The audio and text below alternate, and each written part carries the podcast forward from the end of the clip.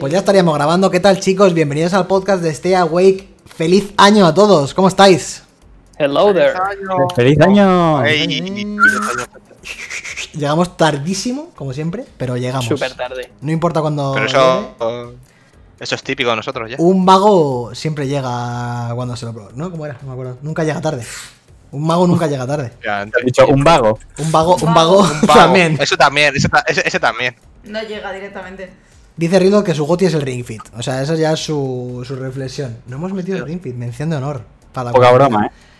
Chicos y chicas que estáis escuchándonos donde siempre, eh, ahora recientemente en Spotify que le estamos dando caña, gracias por estar ahí, si nos estáis escuchando dale al botón de follow, que es gratis, por cierto, o en iBox o en iTunes donde nos estéis escuchando. Recordad que estamos grabando este programa especial, podcast 20 de la segunda temporada de Stay Awake, en el que vamos a hablar de los mejores juegos del año 2020. Y lo estamos haciendo, lo estamos emitiendo en directo en Twitch. Eh, seguidnos en twitch.tv, stayawake barra baja es la misma dirección que en Twitter. Y así os enteráis de cuándo estamos streameando. Y, hombre, River, ya está por aquí, River. Y está aquí el chat con toda la audiencia que nos estamos, nos estamos, estamos interactuando con ellos, que eso es lo que queremos. Dani, ¿El Dani? ¿El Dani está por aquí también? No. Que falta el Dani, Ah, sí, se supone que éramos seis, pero el Dani ha palmado. O sea, ahí veis el agujero negro Negro. del espacio que hay ahí. Las nevadas.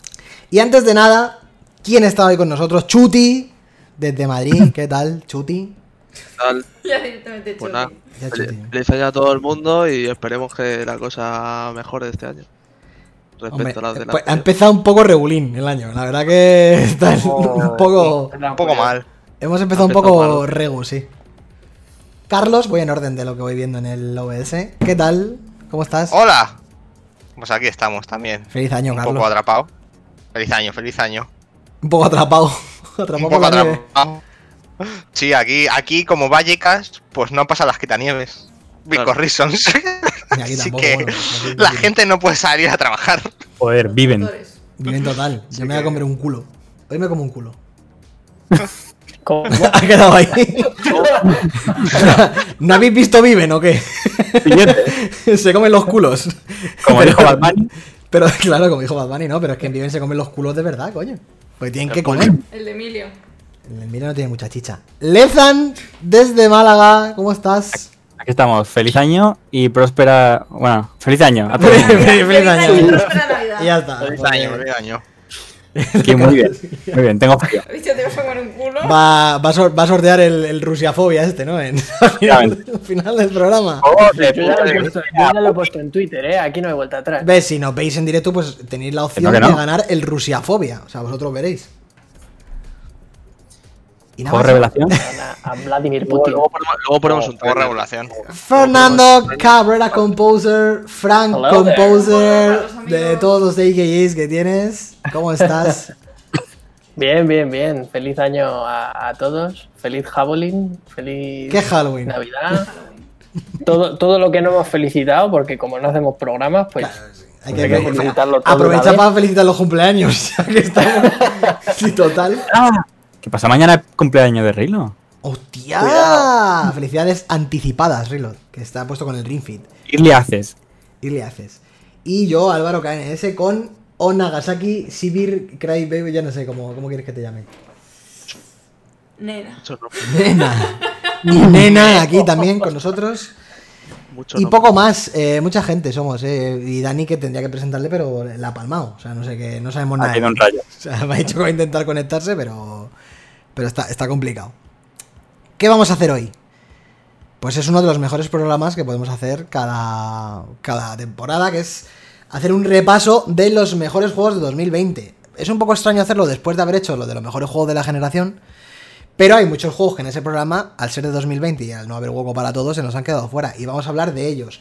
Importante dato, las listas son completamente subjetivas, eh, aunque no siendo la verdad absoluta, que la es, lo es, es la verdad absoluta. Mira, mira, esto lo que dice es que, no- que no, tiene, no tiene opinión. Es lo que Nuestra opinión es la única que vale, pero vamos a dejarlo de lado eso, sino que, que- que quede como una lista más que de top, sino de recomendaciones por si la gente no ha jugado estos juegos porque les eche un vistazo, ¿no? Que la mayoría son súper conocidos, pero hay algunos que igual sí que son interesantes y que, y que deberíais probar. Sí, sí. Mm. Pero vaya Pero vamos, que que es la verdad absoluta. o sea, es lo que hay y punto. es lo que hay. ya está. Que sirva como recomendación sobre todo. Eh, si tenéis vosotros o si pensáis cu- cuáles son vuestros GOTI, si hay alguno que se nos ha quedado fuera o si queréis comentarnos algo, ya sabéis que podéis hacerlo en todos los canales en los que nos estáis escuchando, tanto aquí en directo como en el cajón de comentarios de YouTube, de Twitch en los destacados, donde queráis, o en Twitter. Lo que queráis. ¿Cómo hemos estructurado la lista de los GOTI? Eh, digamos que cada uno de nosotros, incluso gente que no está ahora mismo en el programa también, ¿no? Dimas también sí. Eh, hemos dado nuestros cinco mejores juegos del año. Y por orden, eh, según están situados, si el mejor juego de los cinco, si es, por ejemplo, yo que sé, Hades, por ejemplo, pues Hades tiene 5 puntos. Y así hacia abajo. El segundo 4, el tercero 3, el cuarto 2 y el último un punto. Hemos sumado todos los puntos de la lista, que han sido mogollón de puntos, y hemos hecho una lista descendente de, en un ranking de puntos de cuál es el GOTI en general de este Awake. Como hicimos el año pasado. Yo creo que es la forma más equitativa y democrática de elegir el GOTI de este Awake. Así que, sin más dilación, si queréis, podemos ir empezando, chicos. Eh, tengo por aquí Vale, la lista. Eh, los Vale. Interesante dato, los participantes del, pro- del podcast de ahora mismo no saben cuál es el ranking. O sea que Yo no van... sí. Tú sí. No tengo ni puta Tú sí. idea. Los vamos a ir Porque- descubriendo por el paso. Surprise. El jefe no nos dice los números, ¿sabes? Pero luego aprieta. Ah, porque, claro, eh, el jefe no dice nada porque lo hace Tongo. Todo el mundo Pero qué tongo, qué tongo. Si luego puedo poner... Tongo. Luego voy a poner los números. Álvaro. Voy a ser Tongo, claro. Esto es Voy a- un tongo. voy a colgar las estadísticas y los votos de cada uno. Claro, tongo. Disfruten lo votado. Pues, eh, Fer, vas a empezar.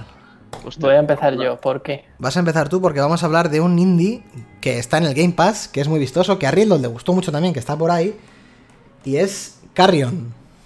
Oh, yeah. ¡Toma! Very good. Very good. Mírale, mírale, mira esos tentáculos, qué bonitos. A ver, yo la verdad que, que sí que es cierto que este año he jugado poquito a, a muchas cosas. Entonces, bueno, ha entrado Carrion porque ha sido uno de los pocos que he podido probar. Y lo meto porque es mega adictivo comer a personas, básicamente. El juego trata de una masa viscosa, sangrienta y llena de tentáculos que está en una instalación nuclear y tú eres esa masa y tienes que escapar de ahí. Entonces, para escapar te tienes que comer a todos los humanos que encuentres a tu paso para crecer y conseguir mejores habilidades. Mm. Esa es la, la premisa del juego, no tiene más. Yo creo que es muy destacable la línea artística de pixel art esta de la, sobre todo de cómo se mueve la masa esta de La-. Sí, es controlar la masa mola que te cagas. Es muy placentero verlo. Es sí. muy placentero verlo cómo se mueve. Y más jugarlo, y más, o sea, el canibalismo a mí me, me- me ha llegado muy hondo en este juego, entonces... Pues eso, yo lo recomiendo mogollón porque te lo pasas en una tarde o en dos como mucho y es un juego de esos que yo que sé, que después de haberte pegado una viciada que te cagas al Demon Souls y estar hasta la polla de que no eres capaz de pasarte el boss, Vale. te vienes aquí, te comes unos cuantos humanos y te vas otra vez al Demons y ya está. Me acabo, me acabo de sentir subnormal porque a mí me duró dos semanas, ¿eh? Las declaraciones de Lezan. Es Dos que, es, que semanas, es- es un laberinto. También eh, tiene un componente de laberinto Metroid, no Metroidvania. Un poco sí. Pues- Un poco sí. poco. Tiene- a ver, sí, lo que pasa es que si lo quieres completar al 100%, sí que luego te puede volver un poquito loco para encontrar algunos de los bidones radiactivos. Porque Sí. el bicho mejora a través de bidones radiactivos. Y hay algunos que están un poco más escondidos. Y hay gente Pero que se queda en el suelo que parece que está muerta, pero no. Se hacen los muertos. Sí, sí, Claro, los muertos. sí, sí, sí, sí. Sí, me ha pasado a veces. Algún hijo de puta que luego lo he tenido que partir en 20. Sin piedad. Pero Qué eso, da- tampoco creo que nos vamos a extender mucho más. Sí. Pero eso, que, que si tenéis ocasión, probadlo porque yo creo que os va a gustar. Es bastante, bastante entretenido. Que está en el Game Pass, ¿qué más queréis? Claro, claro. Carrion con un punto que se va. Y mm, hablamos ahora de Neon Abyss. Ojo. ¿Quién lo traía? Sí, Me parece que Chuti, yo. ¿verdad? Sí. Sí, es un juego que. Bueno, lo descubrí de puta casualidad porque yo creo que nadie ha hablado de él. O No, sea, no me ni- suena de verlo en alguna lista ni nada, la verdad. No, no, ni, ni la han puntuado. O sea, yo fui a ciegas. Fue el típico anuncio este que ves por Twitter que pone promocionado. No sé quién habrá pagado para que salga. Y vi algún vídeo y tal, me llamó la atención, es un roguelite eh, típico, en Sí. 2D. Y la verdad es que está guapo. Al principio sacaron una demo, creo que el año pasado. Eh, estuve jugando un poquillo y tal, estaba guay. Y en julio salió ya la versión completa. Eh, le metieron un montón de parches porque le faltaba algo de contenido y había algunos bugs en la interfaz y tal. Pero guapísimo, o sea, es un shooter en 2D. Vas consiguiendo un montón de, de trinkets y de objetos y de mejoras y tal. Y Sí. típico Isaac, o sea, te vas, vas mejorando, te vuelves la puta hostia y te haces el boss final y, para adelante. Sí, es en 2D, Y a mí- en plan. ah, está guapo, la verdad. es lateral, ¿no? Es lateral, sí. Sí, sí, es de, de Ah, joder. lateral, plataformero, tampoco, o sea, tampoco le da mucha importancia a las plataformas, pero bueno, hay algunos sitios que solo puedes acceder con si tienes triple salto, si Sí, vuelas, El etcétera. típico de Metroidvania y tal, ¿no? Sí, pero le da, le da más importancia a lo que viene a ser los tiros y, y los, los objetos y los sistemas del roguelite. Además le añade, mira, está sale ahí Donald Trump. Estoy viendo a la Trump, te lo iba a decir, digo, Donald Sí, sí. Trump, tío. ¿Qué Le añade también la coña de los de las mascotas, que, que vas como incubando huevos y te van saliendo mascotas que, que te ayudan y te van, van lanzando sus hechizos y tal. Y la verdad es que a mí, a mí me ha molado bastante, más, le he dado bastantes horas. Yo creo que es el indie que más, que más he jugado este año. También es tu género, ¿eh? Este. Este es tu género, Chuti. Sí, sí, a mí, a mí es que me encantan eh, estas movidas. Y ahora Pues- con lo que han anunciado del, de la nueva expansión del Isaac el 31 de marzo, vamos. Uh, Y GOTY 2021 indie vez? seguro. vamos. Sí, sí. O sea, y nada, recomendable, creo, Se ve creo muy que, guay, ¿eh? Creo que este en las rebajas de Navidad lo pusieron baratito, en plan 10 pavos o algo así. Y yo lo recomiendo si os mola el género.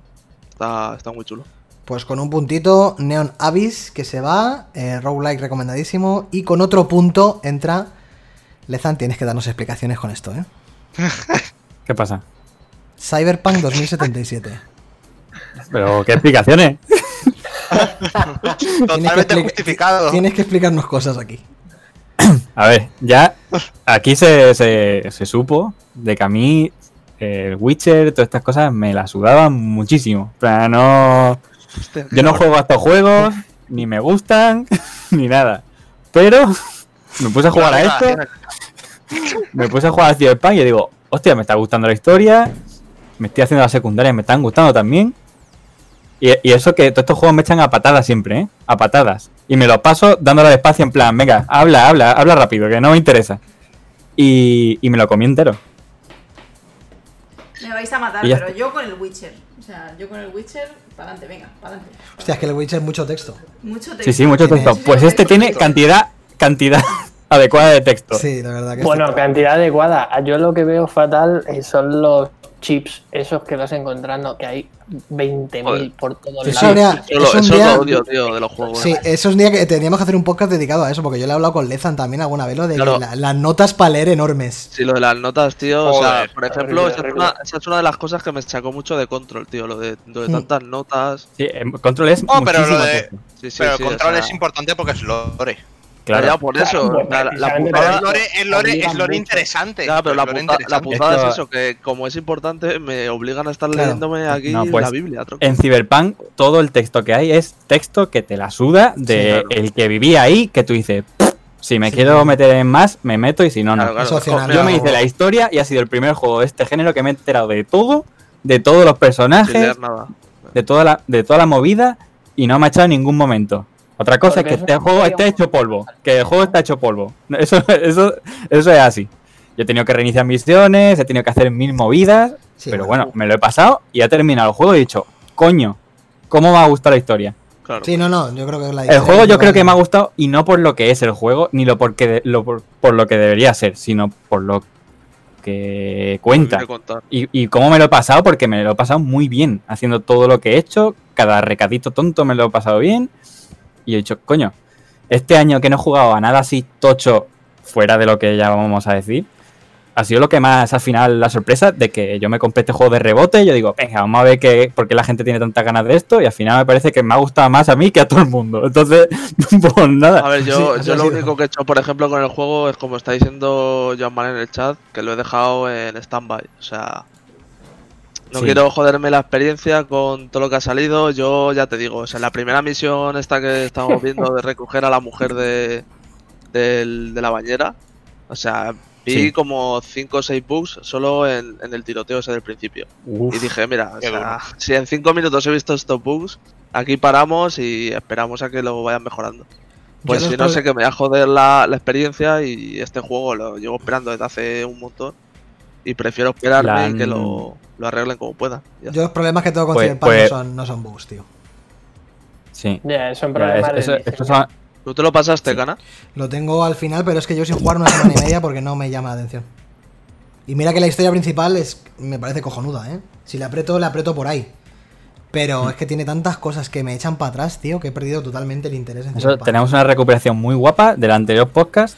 Sí, ahí hay una. Rajando como un cabrón. y, y esas, y esas reflexiones las hicimos con 15 a 20 horas de juego, o 25. Y, Ahora ya y después de sigue- y 40, si- y siguen vigentes, y siguen ¿eh? Eso, no, vigentes. eso no ha cambiado. Eso habría que hacer un día un análisis en profundidad de Cyberpunk, ya dedicarle un podcast, porque es que. Además, hoy, hoy lo han metido por vía judicial a, a esta gente Ah, sí. y lo han, lo han obligado Están, están a, vigilando los parches, sí. lo- los han obligado a cumplir con lo que han dicho, porque si no le van a quitar un 10% del total de todo, una movida. Y de las, de las ayudas que le dio el gobierno de Polonia o no sé qué. Sí, sí, lo han metido ya por, por corte y todo, es como, joder. Madre mía, es que se han metido unos jaleos por, por sacar el juego cuando, cuando les han obligado los inversores.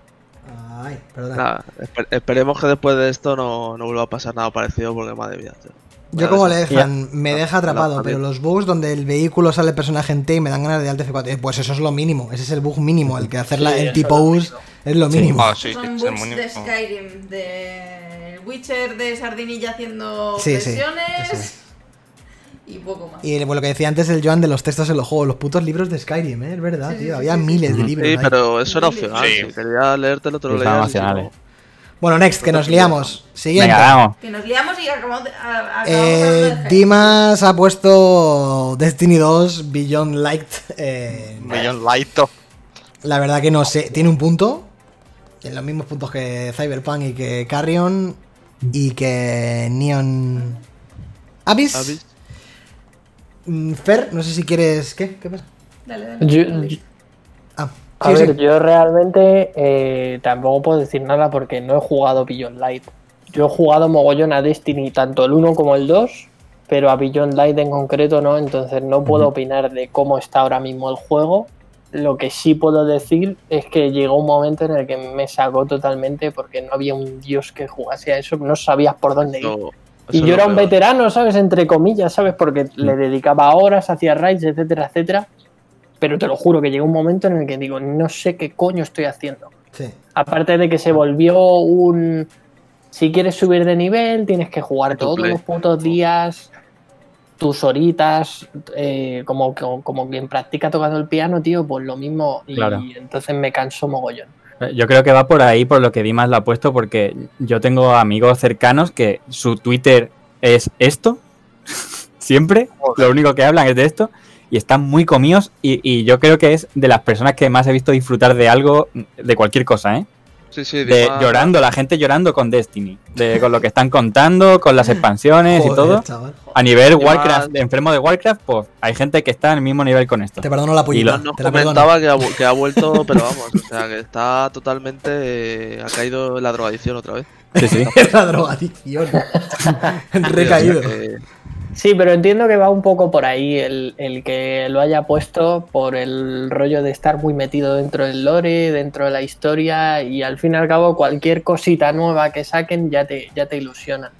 ¿sabes? Además, se supone que es la- el primer contenido del juego que hace Bungie fuera de Activision Blizzard. ¿no? Sí. No, no, no, no, ya lleva unas cuantas bueno, expansiones. pues, Ya llevan, llevan dos expansiones ya fuera de, de Activision. eh, Blizzard. vamos, vamos, yo, yo estoy como eh, traduciendo lo que nos di- dice, lo que nos decía Dima, ¿sabes? De forma interna.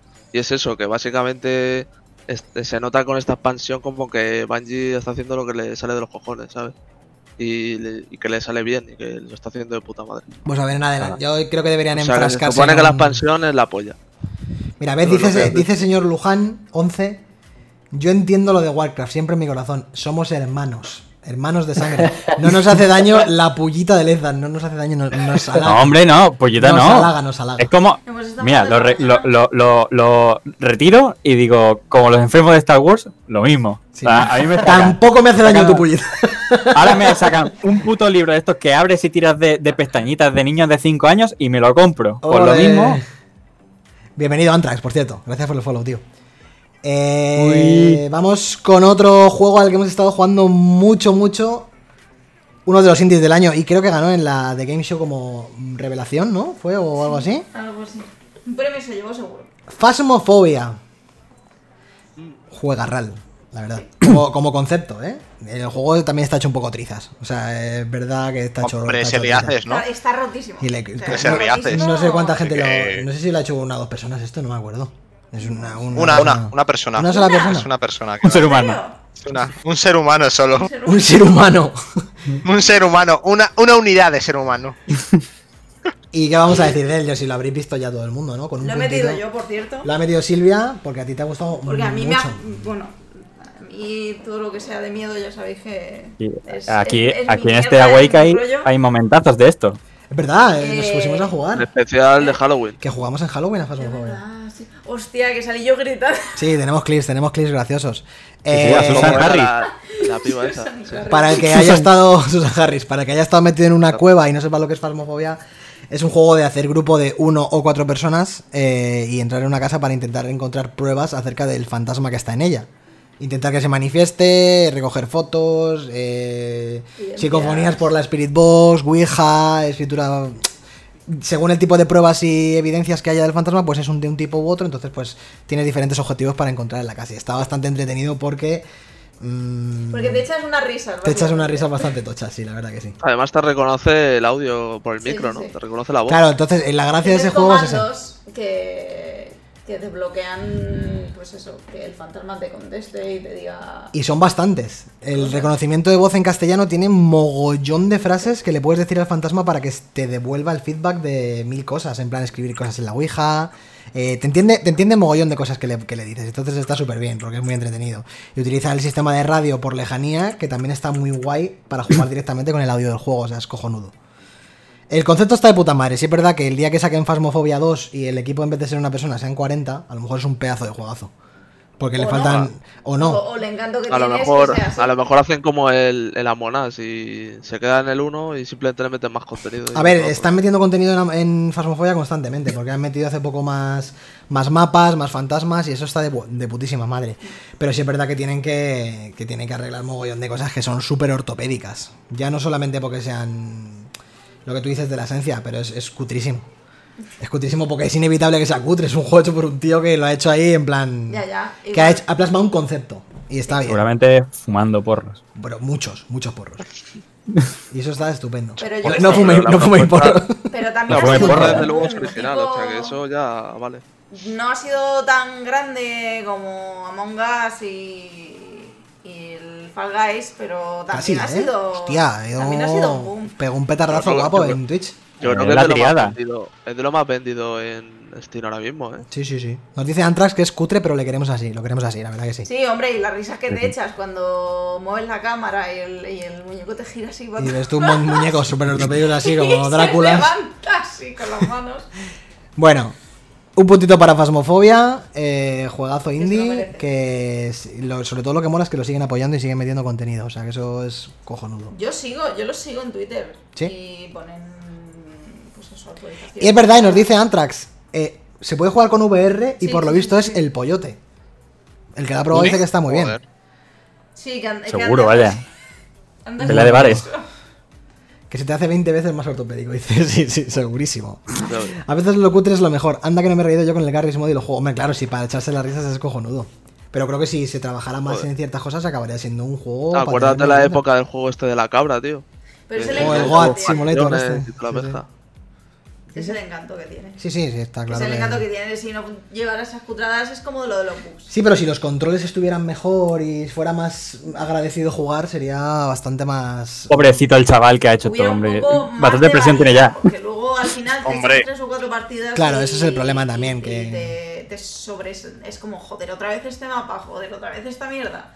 El chico este tendrá cosas que hacer. Eh, claro, claro que tendrá que Hombre, hacer. hombre, yo creo que Fasmofobia ahora mismo le puede estar dando de comer al chaval, ¿eh? Sí, sí. Yo pienso que, que comer, come. O sea, Yo lo he visto Hombre, y un ahora mismo un poquito está. más, ¿eh? un, un poquito... seis o así. O sea, un solo pavo, ¿eh? Cuidado. O sea, Carlos, seguimos con indies. Other Side. Other Ojo. Side. ¿Qué es esto? Bueno. Es un juego. mm, ¿Cómo decirlo? Vale, es la mecánica de XCOM, ¿vale? Por turnos. eh, coberturas, tal. eh, está muy guay. Está guay en plan de que, por la, sobre todo la, la- la estética. La estética mola montones. Eh, colores muy vívidos. Sobre todo rojo, juega con rojos y blancos. Y negros. Mm, Escala de ¿vale? Y grises luego la rojo, historia es una. Sí, es, es- y luego la historia es una puta movida. Ya está, la historia eh, no tiene puto sentido. Eh, es una cosa como que mezcla como sufrimiento y dolor y, y entes.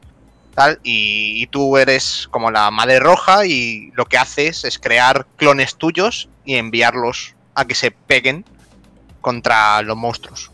La gracia de este juego es que tus bichos no se pueden curar cada golpe que reciban es daño que no puedes recuperarlo. Salvo que sacrifiques a otro bicho. Puedes Mm. regenerar vidas si sacrificas a otros bichos. Mm, pasado 5 días, creo es 6 días, te pegas contra el boss y si pierdes la batalla del boss, pierdes automáticamente. Entonces, se mezcla un poco, eh, que es una especie de roguelike con progresio- progresión, con además eh, mecánicas de XCOM que están muy bien llevadas. Eh, mm, el- y entonces queda algo bastante guapo, queda algo que está muy bien. Está chulillo, creo que eran 20 eurillos. Em, tiene un problema que es el. el- A mi parecer es un poco el farmeo que tienes que meterle y se puede hacer un poquito cuesta arriba.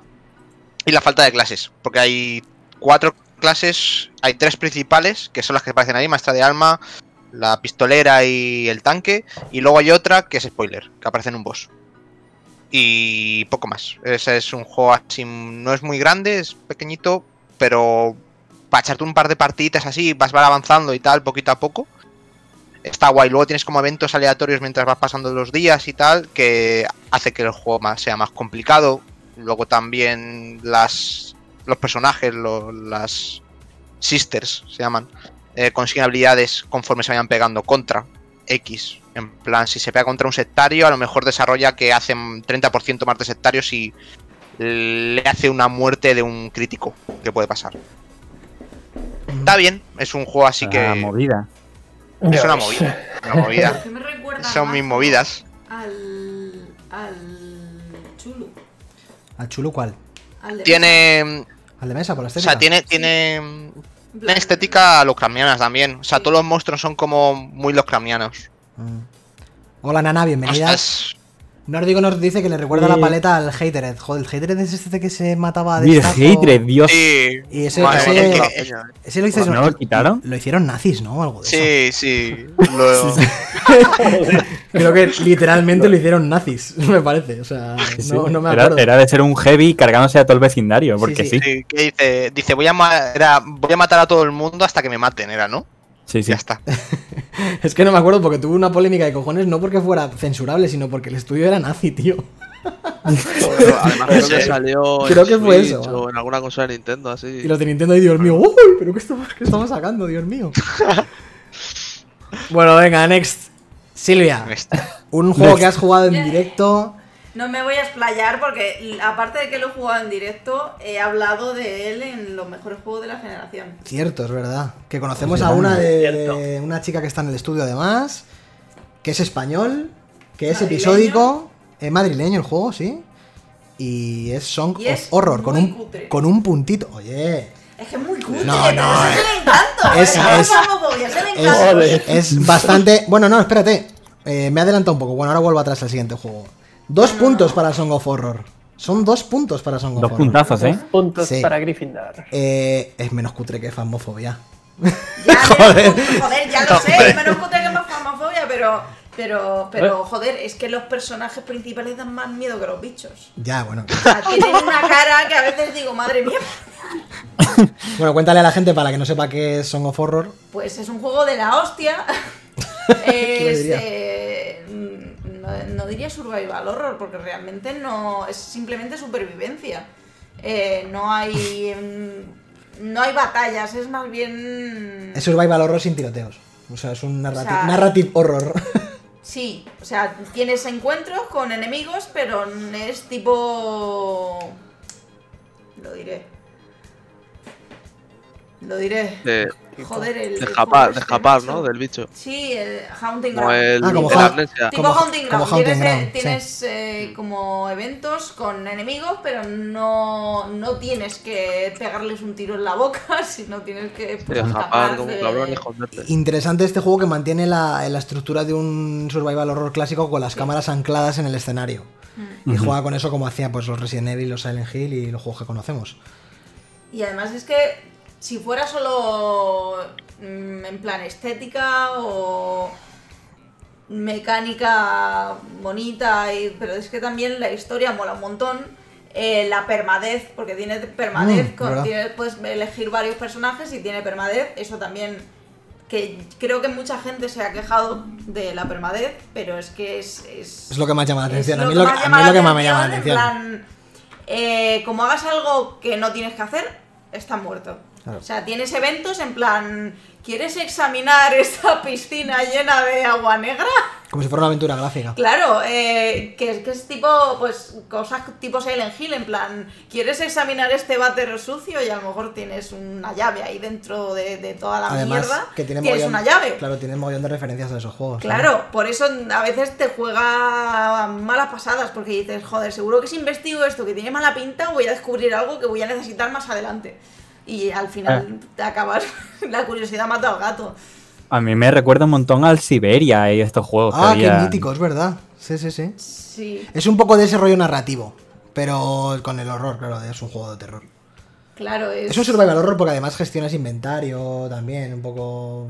Sí que es survival horror, pero no tiene No enfrentamientos. gestionas inventario. ¿No tienes un inventario con espacios? Tienes inventario con espacio, Claro. o sea, recoges cosas, pero son necesarias para puzzles y Claro, claro, así. claro, claro. o coleccionables o de ese rollo. Y es que Recomendado, ¿no? es muy recomendable, porque es que a mí nada más que el ambiente y la estética y la manera de jugar de ir huyendo de algo, hacer puzzles y esas mierdas, es que es completamente mi mierda. Pues, pues, pues es normal que lo pongas. Es, es- es que a mí me ha encantado. Pues este juego inaugurado- me lo he pasado de puta madre haciéndolo en streaming. Es verdad, también es carne, de- es carne de streaming también un Sí, poco. Sí, sí, El 28 sale el de Medium. este Hostia, es verdad, cuidado Ojo, con ojo, eso, eh, eh, ojo. Robert Team, eh, ojo, ojo, las Xboxes y los Game Pass ahí rulando. Este juego inaugura la lista de los dos puntitos ya, eh. Pero se me ha olvidado que Dani, con un punto, había puesto a Resident Evil 3 Remake. No sabemos muy bien por qué. Lo tendría que haber explicado él. Lo tendría que haber explicado él, pero eh, ahí está. Resident Evil 3 Remake. A mí no me gustó. Sí que es verdad que es muy agradecido a la hora de jugarlo, porque a nivel de control, a nivel estético, visual, es un escándalo. Pero como juego mm, no le hace justicia a Resident Evil 3. Sí que es Resident Evil 3 y que el Resident Evil 3 será más de acción que Resident Evil 2, pero igual en tiempos modernos no es tan... no resulta tan buen juego. Pero bueno, ahí se queda. Eh, si recupera el aliento en algún momento del programa, Dani, pues no sé qué nos argumente porque ha puesto Resident Evil 3. Yo, ten- yo tengo ganas, ¿eh? A ver, si te lo pasas en 4 horas o 5 como mucho, ¿eh? Bueno, Lezan, con lo que ha dicho antes del Carrion, igual, no sé, 30 Igual se me orillas. Igual te dura un poco más. A mí me duran mucho los juegos, ¿eh? Dice Norigo que está deseando que salga el 4, normal. Ese es el bueno. El ese es bueno. el bueno.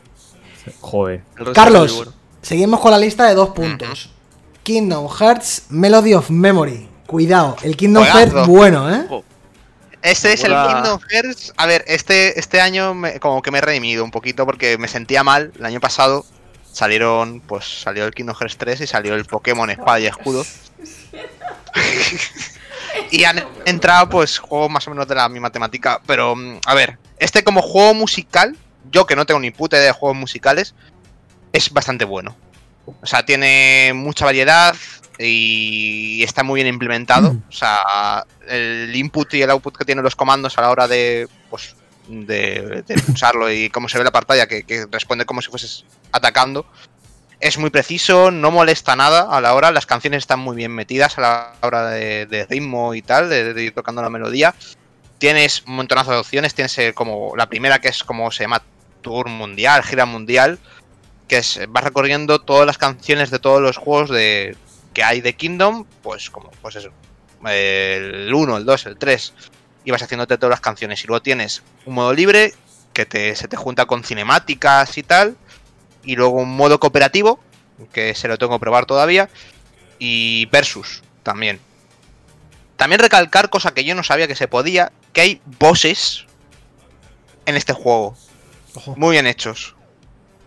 Eh, ya le gustaría al Kingdom Hearts 3 ser un cuarto, bueno, no un cuarto, un- una milésima de lo que es este juego. Joder. Y, y esta gente es la que hizo el teatrillo, ¿no? De Pero- Final. Sí, el Joder, Theatrim. Se nota mucho, se nota un montón. Y, y bueno, que joder, o sea, es que hace, hace todo lo que quería hacer Kingdom Hearts. O sea, el 3, porque el DLC mierda este que tienes que pagar 30 euros era para satisfacer a todos los fans, para que jugasen con todos los personajes. Y en este te cuesta la mitad, porque no tienes que pagar 90 euros. Y puedes jugar también con todos los personajes, porque yo ahora mismo estoy jugando con Roxas, mira, Roxas, Sí. Sion y Axel. Y Axel. Así Bueno, que- pero Es un concepto Lo hace todo-. Lo hace todo bien, lo hace todo bien, comparado con el Kingdom Hearts 3.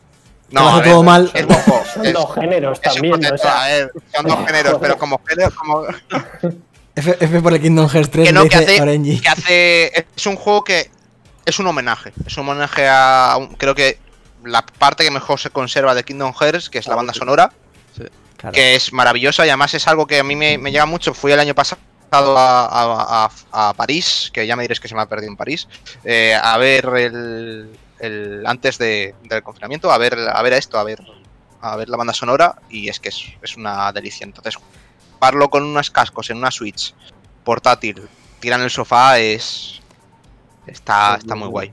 A ti si te gustan los juegos de ritmo, esta es tu mierda, realmente. Sí, sí, es que tiene buena pinta, pero es que odio los juegos de ritmo, tío. A mí me encantan. a mí también. Odio los juegos de ritmo, pero bueno, yo que sé, a lo mejor dentro de Una oportunidad ya, ¿no? un tiempo le doy. Se te ha vuelto a bajar el micro, Lezan, creo. Eh, Kingdom, Hearts, Kingdom Hearts Memory of Melody, dos puntitos. eh, y seguimos para Bingo. Dani había puesto State of Rage 4. Eh, yo lo jugué con él. Y Joan, que creo que está por el chat. Y es pepino. Es pepinazo. Y es en cooperativo es una absoluta delicia jugar a este juego. Eh, es un beat'em up clásico, ya lo conocéis, el Street of Rage, un beat'em up legendario. Pero a este año decidieron hacer la parte 4 con unos gráficos más modernetes, que siguen siendo 2D dibujados, pero que se ve escandalosamente bien. Y el, al que le gusta este género, desde luego que es un must, porque jugándolo en cooperativo a 3, creo que nos lo pasamos entero, que no dura mucho. Por lo visto la amiga está en la dificultad alta. Pero es hiper divertido, complicado y complejo, aunque parezca mentira. Es un, un auténtico juegazo. Solo tenéis que ver las notas que tiene y la banda sonora que tiene es espectacular también, hay que decirlo. Además, La banda sonora la hizo el pavo de. de A Plague Tale Innocence. Anda, fíjate que tendrá que Uh, ver, ¿eh? ojo, ¿eh? Que tendrá que ver para que veamos los registros que tiene la peña, ¿eh? Sí, sí. Así que Increíble, un claro. recomendado. Al que, lo mole- al que le molen los juegos en cooperativo y los beat'em up, esto es probablemente el mejor juego del género en, Ojo, en este va a 2020. caer, ¿eh? Es Ahora un mismo sí. pepinazo. Además, Sí, para variar, está en el Game Pass. O sea que jugadlo Oh, porque yes. es pepino. No, ya el Junta- invertido. juntarse con alguien en una casa y jugar a Street of Rage 4. Con dos puntitos. Eh, y con dos puntitos también. Esto también vas a tener que explicarlo. Lezan. ¿Quién, yo? Immortals Phoenix Rising. Pero que hay que explicar. ¿No habéis visto este juego? Sí, hombre, claro. Yo me lo he visto entero. Yo, yo, de hecho, lo estoy jugando. Breath of the Immortals entiendo-. Yo entiendo, entiendo que entiendo que Lezan lo ponga. No es mal juego, por lo que he Es visto. muy- Está es- bien. O sea, es buen juego. Es un Está muy, sea- muy, muy bien, ¿eh? A O sea, ver, e- engaña mucho. Verlo engaña mucho. No, pero ¿pero dice- qué? tienes- Sí, a ver, tienes Yo creo, que, yo creo que verlo es muy agradecido. ah, Tiene, tiene, pero, a ver, e- es como la, en los cimientos es el Breath of the Wild. Eso no, eso no se puede negar de Sí, ninguna pero, pero forma. tiene cosas que, por ejemplo, no tenía Breath of the Wild, que, por ejemplo, Claro. el tema bucear y demás. Mira, para empezar, la, la retícula de la derecha son habilidades de los dioses, que es una de Esparta que es- salen lanzas volando desde el suelo, Ah. otra vas con una... No, no tiene lo de las armas del Zelda. En plan, tú vas con tu espada, con tu arco y con tu hacha. Y tienes tropecientas espadas, tropecientas hachas y te lo puedes personalizar. Pues incluso una cosa muy bonita que le falta a muchos juegos, que tú puedes elegir el hacha mejor, pero le pongo la apariencia del hacha que me gusta como se ve. Anda, mira. Ah, eso es muy de. Con eso puedes hacerlo todo, los cascos, la ropa, puedes hacer eso con todo. Y tienes mil cascos, mil ropas, tiene una cabeza de león, una cabeza de todo. Luego, tiene un tono de coña este juego, de sátira a toda la mitología griega, que es A mí, me, impresionante. a mí me recuerda a mazo y además también porque los dobladores son los mismos al primer Fable. Sí, sí, es que e- es ese tono, es ese bueno, los tono gráficos, de... los muñecos se parecen mucho a los de Fable. O Se parecen ya- mucho. Además, te haces tu muñeco, te haces tu. Zeus, Zeus y el otro personaje creo que tienen el mismo doblaje que, que los protagonistas del, del primer Fable. Y, o sea, como si estuviera jugando al Fable, lo que pasa en mundo abierto y demás. Está muy guapo. Luego, los, los puzzles, las mazmorras, son las mismas mazmorras que hay en el Breath of the Wild, pero las mecánicas son otras que no, no tienen nada que ver. Plan, es otro rollo de, de puzzles. Tienen unas mecánicas que no son las mismas. La, la única, lo único similar es que hay puzzles por ahí, pero los puzzles no, no son... Al principio son iguales, son la bola en su hueco, no sé cuánto. Joder, Luego tienen movidas de conectar una bola con otra y la gravedad eh, de una compensa a la otra. Tienes que tirar flechas que tú sigues con la cámara como los bataranes del Arkham. Una cosa muy rara. Y luego, por ejemplo, tienes tu torre del Olimpo que tú te mejoras ahí y se ve físicamente y dice, voy a mejorar las armas. Y se pone a forjar las armas, se pone a hacer pociones dándole vueltas a las cosas. Te ponen... eh, tiene una cosa muy chula que no, lo, que no le dan bombo en el juego, que es desafíos diarios. Te hacen una plataforma, te hacen una mazmorra diaria, no diaria, no, semanal, que, que no, tiene- no sale en el mapa y te dan monedas para gastar con el notas que hay en la torre y te dan pues animales diferentes, no sé cuánto. Entonces, Hombre, lo que, lo que me es, más ligero que el, que, el, que el Breath of the Wild porque no te pierdes en ningún momento. Tú- no- no- todo el rato te dicen dónde ir y por dónde están las cosas. Te puedes subir como en el Assassin's Creed a, a mirar lo que hay y lo que te queda. Pero es lo, lo que me agobia del Zelda, que a todo el mundo le gusta, pero a mí me agobió muchísimo de no te digo nada. en plan, tú buscas de la vida por ahí. Que, que se perdió por el camino por eso, ¿eh? Claro, Como eh, Como no este- aceptes la, la propuesta de hacerte tú tu propia aventura, claro. estás fuera del juego. Y, y este es más ligero en ese sentido y el combate no tiene nada que ver con el Zelda, pero nada que ver. Es, es en plan... Es más hack and slash. sí. Es un hack and slash. Mm. Y tu pájaro, Recuerda tienes un pájaro y te lo personalizas, te puedes poner un pájaro de madera, un, un loro, un fénix, en plan, tiene muchas cosas muy chulas. Y si, si a la gente le gusta la mitología griega, tiene pullitas a un montón de juegos, de videojuegos. Ah, Se sabe, tiene cosas de romper la cuarta pared y, y está muy chulo. Y, Bueno, y la, es más historia, la historia te la cuentan dos narradores, o sea... Sí, sí, te están todo el rato hablando como si fuera un, un partido de fútbol. Mm. En plan, estás escalando una estatua y dice, y se recuelga por las tetas de Atenea, no sé cuánto, te lo, te lo- te lo van contando y, y el tío le responde, es muy divertido y está muy chulo. Lo que pasa es que ha salido justo al final y, y además Ah, se, y se lo además comió... ha salido eclipsado por los propios juegos de Ubi, o sea, que no tiene Sí, sí. sentido. ¿Por qué hicieron eso? Claro, es que salir tan cerca, por ejemplo, de Assassin's Creed Valhalla y de Watch Dogs, tío, no. Es que no tiene Es- Sobre sentido. todo el Vale. Valhalla. Este Claro. Este juego es lo contrario a un juego denso. Es súper ligero, tienes puzzles para aburrirte y tienes para lootear lo que no está escrito, pero es ligero. En plan, no hay ningún tipo de texto, no hay ningún tipo de mamoneo de "Mm, esta zona no puedo acceder. No, no, no, tú puedes ir a lo cafre y te lo puedes conseguir pasar. Entonces es como un juego para divertirte y punto. Lo Y estás es vendiendo. Lezan, ¿eh? Espero que no sea La- como, la, como la vendida del, del Carlos con el puto Vengadores. Espero que no eh, sea eh, lo eh, mismo que lo que Es verdad, no lo he visto en los GOTY y los Vengadores, ¿qué ha pasado? Bueno. Oye, No, que, que a mí que al final caí en el Vengadores y uff, puedo, un puedo truquillo, conmigo. ¿eh? No, pero tengo que retomar, ¿eh? Tengo que hacer fuerzas y... Sí, sí, sí, y- tienes que, que- Mucha que fuerza. tomarte un omeprazol para jugar, porque, hostia. Pues estupendo, Immortal Phoenix Rising, eh, dos puntetes. Y seguimos con el siguiente, Fer, Yes. Call of the Sea. Yes. Dos puntitos. Dos puntitos. ¿Esto qué es? Esto, esto es una. Vamos, un juego de puzzles, de aventura, en primera persona. Tú eres una mujer que viaja a una isla eh, para, en busca de tu marido, porque tu marido se ha perdido por esta isla. Ambos son historiadores y tú tienes una enfermedad en las manos. y tu marido, que es historiador, eh, viene a esta isla porque se supone que aquí está la cura de la enfermedad. Y, eh, y como no tienes noticias de él, pues vas, vas en su busca. Eh, y nada, es un juego en el que vas haciendo puzzles, vas descubriendo la historia de la isla, la historia de la gente que vivía allí, la historia de lo que le ha pasado a tu marido. Eh, es un juego muy, muy colorido, visualmente está muy chulo, la música está muy bien. Es un videojuego español, por cierto. Eh, y los puzzles están muy, muy guapos, porque, o sea, no son puzzles complicados, pero son de esos puzzles que te venga ahí a darle al coco y luego cuando encuentras la solución dices, joder, soy pedazo de subnormal que lo tenía delante de mis narices y no lo he visto, ¿sabes? Yo, 24 horas. Típico. Sí, claro, es, es, es típico, pero quiere decir que está bien hecho, ¿no? Porque es en plan de la solución la tienes, pero eh, cómo te doy la información, pues puede hacer que te, que te líes un poquito a posta, además. Y creo que, creo que está muy bien. Es otro de esos juegos que te los pasas en, en un par de tardes y le Bonito das de un poquito cojones, de caña. ¿eh? Bonito Ya, de cojones. es de Raw Fury. Es- está eh, distribuido por Raw Fury y el, el desarrollo corre de Out of, of the Blue, que es el estudio español. Y Yo Es el primer juego que esto. hacen.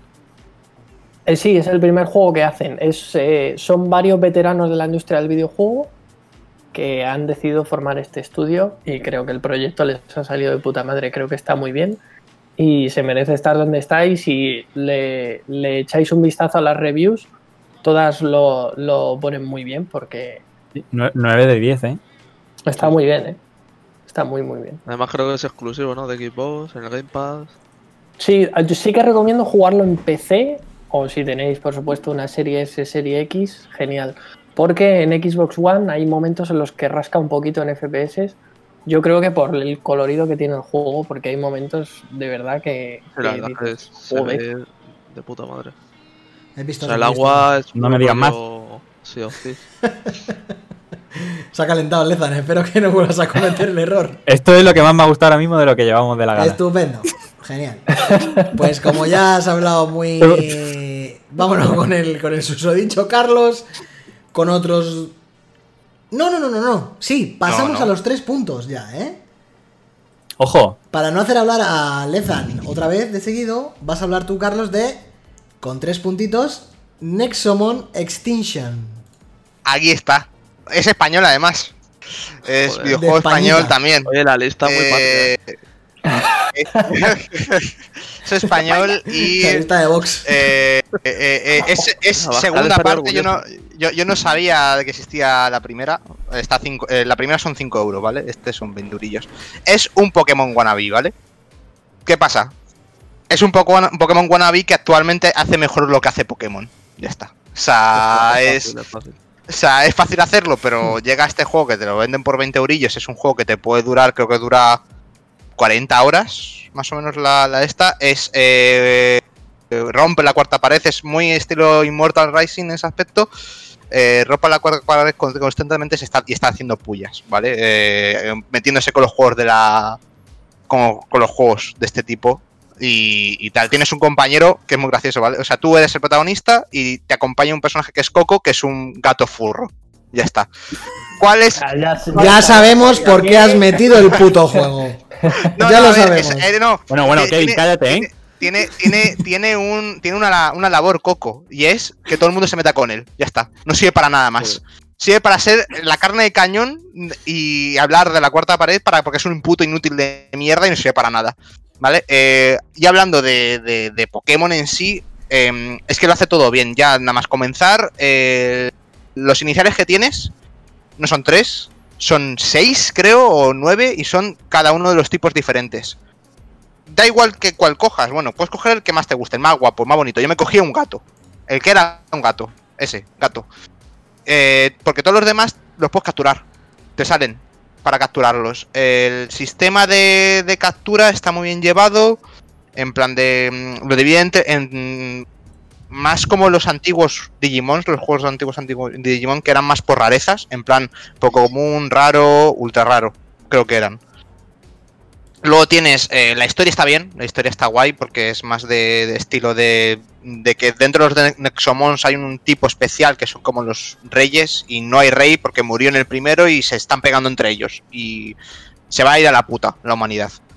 Entonces hay, pues eso, hay Pokémon legendarios eh, y luego tienes dragones también, dragones legendarios y es un juego muy, mm, muy relajado en ese aspecto porque no tienes que ir a, no te comes la cabeza, es muy simplón en ese aspecto, no es fácil, es muy Pokémon en, en época Hergol y está, vamos, está muy tiene mucho mimo, está muy cuidado, eh, tienes que pensar mucho las, las batallas. Yo muchas veces me he quedado con, con un Pokémon solo y el boss final me costó un huevo. Es un boss final además que no es líder de gimnasio porque rompe, rompe con todo lo de las ligas, o sea, lo que viene siendo las ligas las rompe.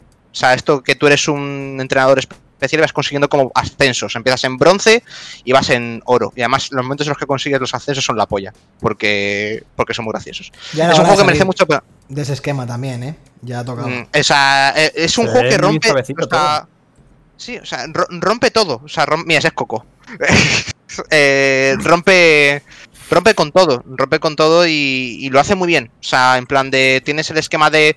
Te pegas contra entrenadores muy fuertes, mucho más fuertes, pero al final el esquema de. mm, de medalla y tal. Lo rompe, lo que, lo que intenta hacer a Lola, lo que se intenta hacer en Alola, pero es que lo rompe bien y demuestra que no es difícil romperlo. Y además se ríe de ello, se ríe de en plan de ¿por qué habéis tardado tanto en hacerlo? Desgraciados. Además te puedes hacer el personaje, te- tienes como mm, dentro de chico y chica como un montonazo de personalización. Y lo puedes cambiar en cualquier momento del juego. Un juego muy es baratito, son 20 eurillos y si os gusta Pokémon, Este es no, era, muy este- recomendable. este no era español, ¿no? Sí, sí. Sí, ¿Sí? yo creo que es español. Ah, sí, sí, sí, es Nexomon es español. ¡Toma! Nexomon es español. ¡Toma! Ricky Lennox, saluditos de nuestra parte también. Pues otro más que se nos queda de la lista. ¿Cuántos puntitos? Tres, ¿verdad? Sí. Tres puntitos. Tres puntitos para. Nexomon Extinction. Y Lezan, nos vas a hablar de Observation. Este sí que tiene una pintaca de Que te cojones. cagas. Eso Este ha sí sido. Está entrado por los pelísimos. eh, Porque me lo pasé ayer. Toma. Pues Este dirás- se, se me, que- se me quedó en la cuarentena por la mitad. Sí, sí, sí, sí. Y me estaba flipando. Volví a empezarlo. Y cuando me pasé ya el tramo de decir, vale, ya estoy en la salsa del juego, yo digo, esto ya. Puta locura. En plan, lo mejor que. de este género que he jugado. Y cuando terminó el juego, digo, menos mal que lo he puesto. Y cuenta de qué Nah. va, de cuál es su mecánica, porque es lo interesante de este juego. ver, esto es el, tip- un tip- el típico juego de horror espacial que además tiene la particularidad de que se ve eh, a través de las cámaras de la estación. Es una estación espacial medio realista porque tiene su módulo europeo, módulo ruso, módulo chino, el módulo universal que es donde se juntan todos. Y, y se ve a través de las cámaras y tiene un toque muy cinematográfico. Hmm. Lo han hecho cuatro gatos, eh, bueno, cuatro gatos, no literal, pero es un estudio muy pequeñito. Eh, no es un triple A, es más casi doble A. Sí. Y la particularidad de este juego es que tú no eres un astronauta, tú eres la inteligencia artificial de la estación. Eres HAL O sea, no, sé si, no sé si habéis visto Moon, Sí, la película de Moon, Duncan Jones. Sí. el robot que hay en Moon es lo más parecido que hay a lo que va este es juego. un poco HAL 9000, ¿no? De 2001 también. Claro, lo que pasa que eh, tiene un, un rollo. eh, el rollo que hay en el juego, la historia del juego, lo que pasa en la estación, es un rollo. eh, eh, ¿Cómo se llama la película de Villeneuve? Eh, ¿Espacial? Es La de Espacial. las señales, La- tío, ¿cómo ah, se llama La, película? la Ah, de Arrival. De Arrival. Esa, la de Arrival. El, el tono es Arrival. Plan, lo que suele, lo que pasa durante el dos juegos es plan Arrival de unas señales que tú no sabes interpretar hasta que llega al final y te quedas rotísimo porque el juego da tres volteretas durante el juego y es cortito. En plan, yo creo que de una sentada muy fuerte te lo puedes pasar. Plan, creo que tiene la duración que tiene el Firewatch. Una Ah, cosa puta así. madre. Y yo me pasé eso en una mañana y una tarde. Muy bien. Y mola muchísimo. Plan, si le gusta algo bien escrito, de terror que no sea muy denso, las mecánicas son muy chulas porque eh, es como son puzzles, pero tienes que te hacen poner las manos en el teclado como si estuvieras programando, eh, tocando las mecánicas de una estación espacial, de decir voy a desenganchar los módulos, voy a engancharlos, voy a apagar las cámaras, tienes que hackear eh, las puertas con paneles y recopilar documentos que luego combinas trozos y te haces un documento con los trucos de la estación. Entonces está muy chulo. Y Pero texto tú- justo, tienes texto muy justo, Perfecto. todo es hablando y se ve en la cámara, está genial. Te puedes perder un poco. Y, y con, los, an- eh, con los astronautas interaccionas de algún modo. Claro, tú- sí, sí, sí, tú, inter- tú interaccionas, tú puedes eh, mantener una tecla y puedes responder a lo que estás viendo la cámara. También lo que se ve en el vídeo es que hay un momento que la inteligencia la meten en una bola, que es una bola que se ve por ahí por el vídeo, Hmm. y esa bola tú la puedes mover con el teclado, puedes volar por la nave, la puedes volar por dentro. Mm. Pero casi todo es eh, con un Usando mapa de la las- nave claro, que, es, que es muy Alien Isolation, el mapa, en plan, todo está hecho como en VHS, grabado encima y cosas así Sí. y tienes que toquetear y hackear. En plan Watch Dogs, una cosa así, lo de mm, sabotear las cámaras, cosas. sí. Sí, pero muy. Todo muy directo. En plan, no. Hay puntos que te agobias porque dices, no entiendo lo que hay que hacer aquí. Pero si vas escuchando y prestas atención, porque hay un comando durante todo el juego que es repíteme lo que me has dicho que, que haga. Y te tienes que fijar, porque juegas mucho en el menú del juego, no juegas dentro del juego, juegas en el pausa y en tu mapa, y en el mapa puedes hacer cosas también. Entonces, tiene una vuelta muy chula el juego, es muy original y a mí me ha gustado mucho. Pues tres puntitos para Observation y empezamos con los juegos eh, tochos, tochos, tochos, tochos ya, ¿vale? Cuatro puntos para Doom Eternal. ¡Vamos! Tercero. Bueno, eh, para empezar, y esto me dirijo a ti, Álvaro, ya te lo puedes pasar. Porque no sabes lo que estás haciendo. O sea, Sí, sí, dici- sí, sí. Diciendo, diciendo que te entró más el Doom primero que el segundo, demuestras poco, ¿eh? que, que no, que no has querido ponerte con este. Porque es que me cago en Dios, chaval. O sea, este juego es increíble. Bueno, bueno, pues los- explícale a la audiencia por qué. Todo. O sea, la agilidad que tiene es acojonante. O sea, no hay. Yo no, no recuerdo un juego en el que me sienta mejor cogiendo una escopeta, tío. Porque bueno, el, el primer Doom ya lo hacía, pero este eh, lo, lo triplica. Los escenarios son algo más grandes, son algo más dinámicos y sobre todo la utilización de todas las armas es para mí el, el mayor key de la cuestión. Porque parece que estás eh, jugando una partida de estrategia en tiempo real, ¿sabes? O sea, cada arma tiene su utilidad, cada arma eh, sirve para un tipo de enemigo y cuando tienes a tropecientos enemigos en el mapa y estás esquivando, cerrando, cogiendo la escopeta, eh, utilizando el doble cañón, utilizando el gancho, cambiando los lanzacohetes, haciendo ejecuciones, se vuelve con, con una visceralidad y con, con un frenetismo acojonante. Y es, este juego lo mismo, o sea, me lo acabé a lo mejor en tres tardes, el juego. Hostia. Y es, es- es que está de puta madre, tío. Y luego eh, los coleccionables son súper guays. Eso sí. tienes, tienes muchísimas ganas de cogerlos, tío, porque están muy bien Eso puestos. a mí me pasaba con Es el un 1, juego- tío. Es un juego que vas sin, sin pretensiones en el, en el planteamiento de diseño de niveles. Es en plan de, sabemos a lo que vamos, sabemos que esto es arcade y, y si te ponemos un, una vara de fuego dando vueltas para que la tengas que saltar, pues te la ponemos y punto, ¿sabes? O sea, Sí, sin- sí, hay momentos que es Super Mario, ¿eh?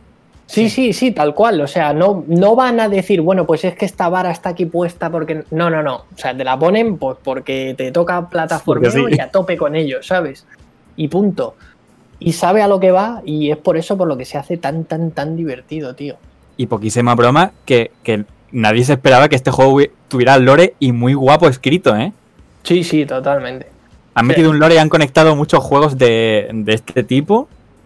De ahora tiene una profu- profundidad que no debería ni tener este juego. Totalmente. Pero bueno, se la toma un poco también a coña todo eso. Sí, sí, es, es muy chorra todo. Y, y eso, o sea, si no lo- de verdad que si no lo habéis jugado, es, es que es increíble. Si os molan los shooters, esto es un must. Sí, Yo, yo lo- lo que le dije, lo que le dice, lo que le dije a Álvaro, y creo que lo dije aquí, que es lo que, lo que te ha pasado a ti, que te las pasan tres tardes y yo terminé empachado. De decir, Sí, no puedo más. Plan, me, me hubiera gustado pasarme uno o dos niveles al día o algo así. Porque era como, llegó un momento que yo digo, no puedo más con tanto bicho y tanto disparo. Porque llega un momento que tú dices, ser agotador. no, no, no. Sí, sí, terminas agotado y violento. En plan de decir, ¿cómo puedo matar tanto? Hay- llega un momento del juego que no haces otra cosa que matar a velocidades que tú dices, no puedo más. En plan, me estoy mareando. Yo, yo puse de mis mejores momentos del año, uno de ellos fue cuando consigues la espada aquí en el Doom. Sí, sí. Bueno, porque es que es acojonante. Los momentos yo- Conan. De repente coges la espada y te dicen, te dicen en plan de, mira, pues toma, aquí te soltamos en el mapa, utilízala. y es como, pues ala, pues a, a pegar espadazos aquí. es como el momento, el momento God of War, ¿no? Cuando Sí, sí, tal cual. Sí. Y dice, Tal bienvenido tal a God of War clásico. Pero, pero yo también entiendo a Kevin porque a mí me pareció como más contenido y sólido el primero. Es que yo creo que este está mucho más centrado en el plataformeo, las estadísticas, sí. el arcade Esto y es, una el puta rol, eh, esto es una puta locura arcade. es- es un- exactamente. es un Escucha, y, y, y quiere ser así y es consciente de que es así y te lo tira a la puta cara. Me parece Sí, sí, cojonudo. sí. Si me parece cojonudo, lo que pasa es que a mí me molaba más el rollo un poco más siniestro y lúgubre del. Sí, porque el Doom del 2016 es como más finito todo. Sí, es todo más, más redondito. Es, eh, yo lo veo así. Y por eso me Pero gusta no, tanto, lo- porque me parece perfecto el Doom 1, tío. Y no, di- no digo con esto que, que esto no lo sea. Simplemente a mí el, el tener que moverme como un saltimbanqui de arriba para abajo, saltar, coger 18 filas de objetos eh, fosforitos, como si fueran... Es un poco como... Quieren volver a un inicio plataformero de lo que fue siempre Doom, que me parece fantástico que quieran hacerlo, y es la hostia pero me molaba más el equilibrio que habían conseguido en el último, en el primer Doom de 2016, que es, me parece una obra maestra. Pero con esto no quiero decir que este no sea un auténtico cebollazo, que lo es. Lo es. Sí, sí, O sea, no, es- y lo, Pero lo es. este, por ejemplo, el diseño de los mapas está mucho mejor concebido. Porque está más Sí, sí. pensado para. En el Doom para lo 1, que es. en el Doom 1 había momentos en los que a lo mejor mirabas el mapa y decías, ¿dónde estoy? Puede ser. sí. No me ubico. Aquí, Eso es verdad. aquí no, tío. Aquí sabes en todo momento dónde estás. Y bueno, yo creo que mejora todo lo que hizo Doom 1, pero bueno, ahí ya para gusto los colores, como digo yo. Pues muy bien, estrenamos los cuatro puntos, ¿no? Hemos dicho. Sí, con Doom Eternal. Y vamos con una. Voy a hablar de alguno, uno por fin. Creo que no he hablado, ¿he hablado de alguno. Yo también puedo hablar de ese.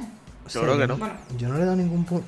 Hostia, igual me equivoqué, no le he dado un punto a ninguno. Ah, sí. ¿Te has Sí, contado sí, tú sí. mismo? Sí, sí, sí, sí, sí, sí, sí. Hoy ni te has presentado, yo creo. Sí, sí, sí, sí, sí, sí me he presentado.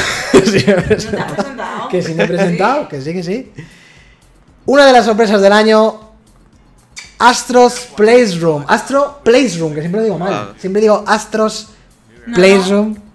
Es, es que es Astros Playroom. No, es Astro. Ah, sí, digo es Astro. Astros, dices Astro. Playroom. Eso, lo digo mía, mal. Lo digo madre mal. mía, Kevin. Y es Astros Playroom, es verdad. Yo digo Astro Playroom. Sí, sí, sí. Vale. Eh, hay que explicar lo de este juego porque este juego es una absoluta maravilla. Y este sí que está en mi ranking de los 5. No sé cuánto le da, me parece que le da un Para punto. mí es el PT de la Play 5. No tan bueno, pero. Eh, pero- Ojo, eh, pero ojo, eh. La, la- la Para- típica demo, no, no, la típica Sí, sí, demo que no, no, no. tienes que tener instalada para siempre. Lo dice por concepto, no lo dice porque que- sea igual. No, no, pues, Tiene razón, es porque es la típica demo que es un cebollón. Pero esto es que hay que explicarle lo que es, porque realmente es una demo para enseñarte el puto mando. O sea, esto sí. realmente está pensado, ideado por eh, Team y Ayobi, ¿era algo así? ¿O Asobi? ¿Asobi? Sí. Que, Era una eh, parte de Japan Studio. Que era una parte de Japan Studio, exactamente, y hace los que hicieron el Astrobot, que es una, por lo visto, Realidad virtual. para el que tenga la VR de PlayStation, es una auténtica maravilla, no he jugado. Eh, han hecho esta demo técnica convertida en juego de plataformas con el robotito, con el bot, para enseñarte las virtudes del, del mando nuevo de PlayStation 5. El juego viene ya instalado en la PlayStation 5, pero es que lo hace de una manera tan eh, sólida, redonda, agradecida, bonita y sobre todo sosteniéndose sobre la nostalgia de la PlayStation. O sea, no solamente es un plataformas Sí, excelente. Es un plataformas homenajeando- excelente, pero claro, lo que hace es repasar toda la historia de PlayStation desde el inicio hasta el día de hoy, haciendo unos guiños preciosos y, y- y- y a través de cuatro mundos que están hechos con un mimo terrible y un nivel de, de- de detalle que, que asusta. Todo el mundo que ha terminado de jugar a, a Astros Playroom está deseando que le den una IP buen- nueva, tocha a Team Asobi, porque es el resultado de esto ha sido una sorpresa para todo, todo el mundo. Para todo el mundo que lo O sea, claro, es que se podrían haber quedado simplemente con hacer una demo técnica de, de- o sea, lo del principio del juego, que sale el bicho del mando, Claro, claro, el mando, sí. te enseña cómo se mueve, las vibraciones, lo de los gatillos, que tiene resistencia, y se pueden haber quedado ahí. Pero es que se sacan de la manga un plataformas que, ojo, Muy digno, ¿eh? o Sí. sea, que posiblemente podría competir con Nintendo fácilmente. Sí, o sea, sí, sí, sí. Tiene un Y- y diseño, además un diseño de niveles. Claro, saben quién se Brutal. inspira, porque huele a Mario por todos los lados. Sí, pero tiene, yo creo que tiene su propia personalidad, ¿eh? Porque, por ejemplo, eh, me, me cayó en Navidades el, el Sackboy Adventure este, Sí. y ese sí que le noto más, que tiene más... ¿Sabes? Se fija más en el Mario 3D World, por ejemplo. Pero este yo le veo ahí una personalidad y, y un diseño bastante propio, ¿eh? Y con lo del tema del mando, vamos, o sea, eso le da un nivel como otro nivel, ¿sabes? Claro, o sea, yo, O sea, tú, no, tú no sabes lo que es el claro. mando de Play 5 hasta que no juegas a Astros Playroom. O sea, no, Sí, sí. no, no tienes ni. Como coño se diga, lo he dicho bien, ¿no? He dicho Astros Playroom, joder. ¿Has dicho Astros? Es que digo todo, digo. Astros Playroom. Pues mazo de ese para todo el mundo. Y gráficamente, Y o gráficamente sea, es la yo creo que polla. es de los juegos sí. Next Gen de Play Sí, sí, sí, 5 sí. ahora mismo. Y la banda sonora, tío. La banda sonora es la Ah, hostia. A mí me La. No, pero la la de, CPU, la de la CPU, tío, es. Pero es- a, mm, pero a veces es un poco machacona. Cuando estás en el mismo nivel, ahí te arrancas en lo que sea, en cualquier que estás con la música ta ta ta ta ta, ta, que si te caes en un nivel con la música bien, vale. Pero como caigas en un nivel de música machacona, por ejemplo, cuando al principio, cuando tienes que aprender con el parapente ese, que, que, que Dani se cayó jugando siete veces con el parapente y, y no, y no podía avanzar, la música ya me estaba dando dolor de cabeza. ver, lo que pasa es que le hemos Era dejado- mucha- em- es muy. Lo que le ha pasado es que le hemos dejado en segundo plano muchas veces. Pero en realidad la música es la polla. Lo que pasa que está pensada para lo que dura el mundo. Que los mundos no duran mucho, Es- entonces. está pensada para no atrancarte en ningún Claro, sitio. es que no- normalmente nadie se atranca en este juego. Hay que decir Bueno. que no es nada difícil. es Pero muy hay, algunas mecánicas que tardas en cogerle el Sí, platillo. pero cuando lo pillas, o sea, realmente dificultad ninguna No, tiene. no, dificultad ninguna. Dificultad pero ninguna. Además un es poco tiene lo mejor del juego son los Easter eggs, eh, la sensación que te da el mando y el cariño que se nota que tiene, que es increíble. Que hay partes, los que sean nostálgicos de PlayStation, hay partes que te van a hacer directamente llorar. Joder, lo, de- lo del final es increíble. Lo del final es Ay, el, final, visto el final todavía. es lo más grande que yo he visto en, en cuanto a homenaje de una generación y una consola ever. Es una brutalidad. Ah, o sea, yo creo que seguro que a esta gente le van a dejar un juego tocho. De hecho, yo puse ese momento como uno de los mejores juegos de la, del año. En las, en las fotos que pusimos de, Ah, momentos. El momento, yo puse el momento del final. Cuando se abre el cubo de Ah. las cuatro fases, eso es Nada Yo para de evitar locos. spoilers. nada de locos. Nada de locos. Eh, los que tengáis PlayStation 5, eh, lo vais a jugar porque viene instalado. Y además es gratis, chavales. ¿Qué más queréis? Sí, que, es- Es lo mejor del mundo. Lezan, Madre mía. ¿Qué ha pasado? cuatro puntos. Spider-Man. Tengo que discrepar contigo en la mayoría de tus juegos y me duele porque eres mi hermano, Anakin. Joder. Pero tampoco nos saboteemos entre nosotros. que no me acuerdo puesto. Miles Morales, cuatro puntos. Pues Amigo, claro, hombre. Cuéntanos, cuéntanos por qué consideras que Miles Morales es merecedor de cuatro puntos en 2020. O por lo que ya dije en los mejores juegos de las navidades. Los mejores juegos de la quincena El- de noviembre. Además, además es un juego navideño, ¿eh? O sea, no, vale, joder, me, pareció súper ligerito. Me pareció muy divertido, muy, muy Sí, divertido. eso es indudable. Ha salido Agus en tu defensa en el chat, ¿eh? Yo lo dejo ahí. Sí, sí. Me lo pasé muy bien con ella, lo- nos lo pasamos pasándonos el mando. Y. Y la gracia es que este juego yo sí me sentí. No es que te sientas más Spider-Man, pero te sientes que estás luchando por algo. Mm. En el primero eres el puto héroe de Nueva York y tienes que luchar porque tú eres el héroe y punto. Pero aquí eres un chaval de barrio, la representación está brutal y tu amenaza es la gente que te rodea, la madre, el amigo, la chavala que le gusta, eh, la gente de su barrio. Conoces muy bien a todo tu barrio. A- a- a la- ahora mismo en la cinemática hay gente que está haciendo un graffiti ahí Sí. tú conoces a esa gente. Y llega un punto que tienes que hacer algo para esa gente. Y está muy guay. Las secundarias son casi iguales que el primero, casi todo es igual que el primero, pero este lo han afinado bastante más. Mm. Da muchísimo. Si el primero ya era un gustazo saltar por ahí, nada más eh, mm, balancearte por la ciudad, este ya es una puta locura. Sí. Yo, yo podría tirarme media hora balanceándome sin hacer nada, porque te quedas embobado.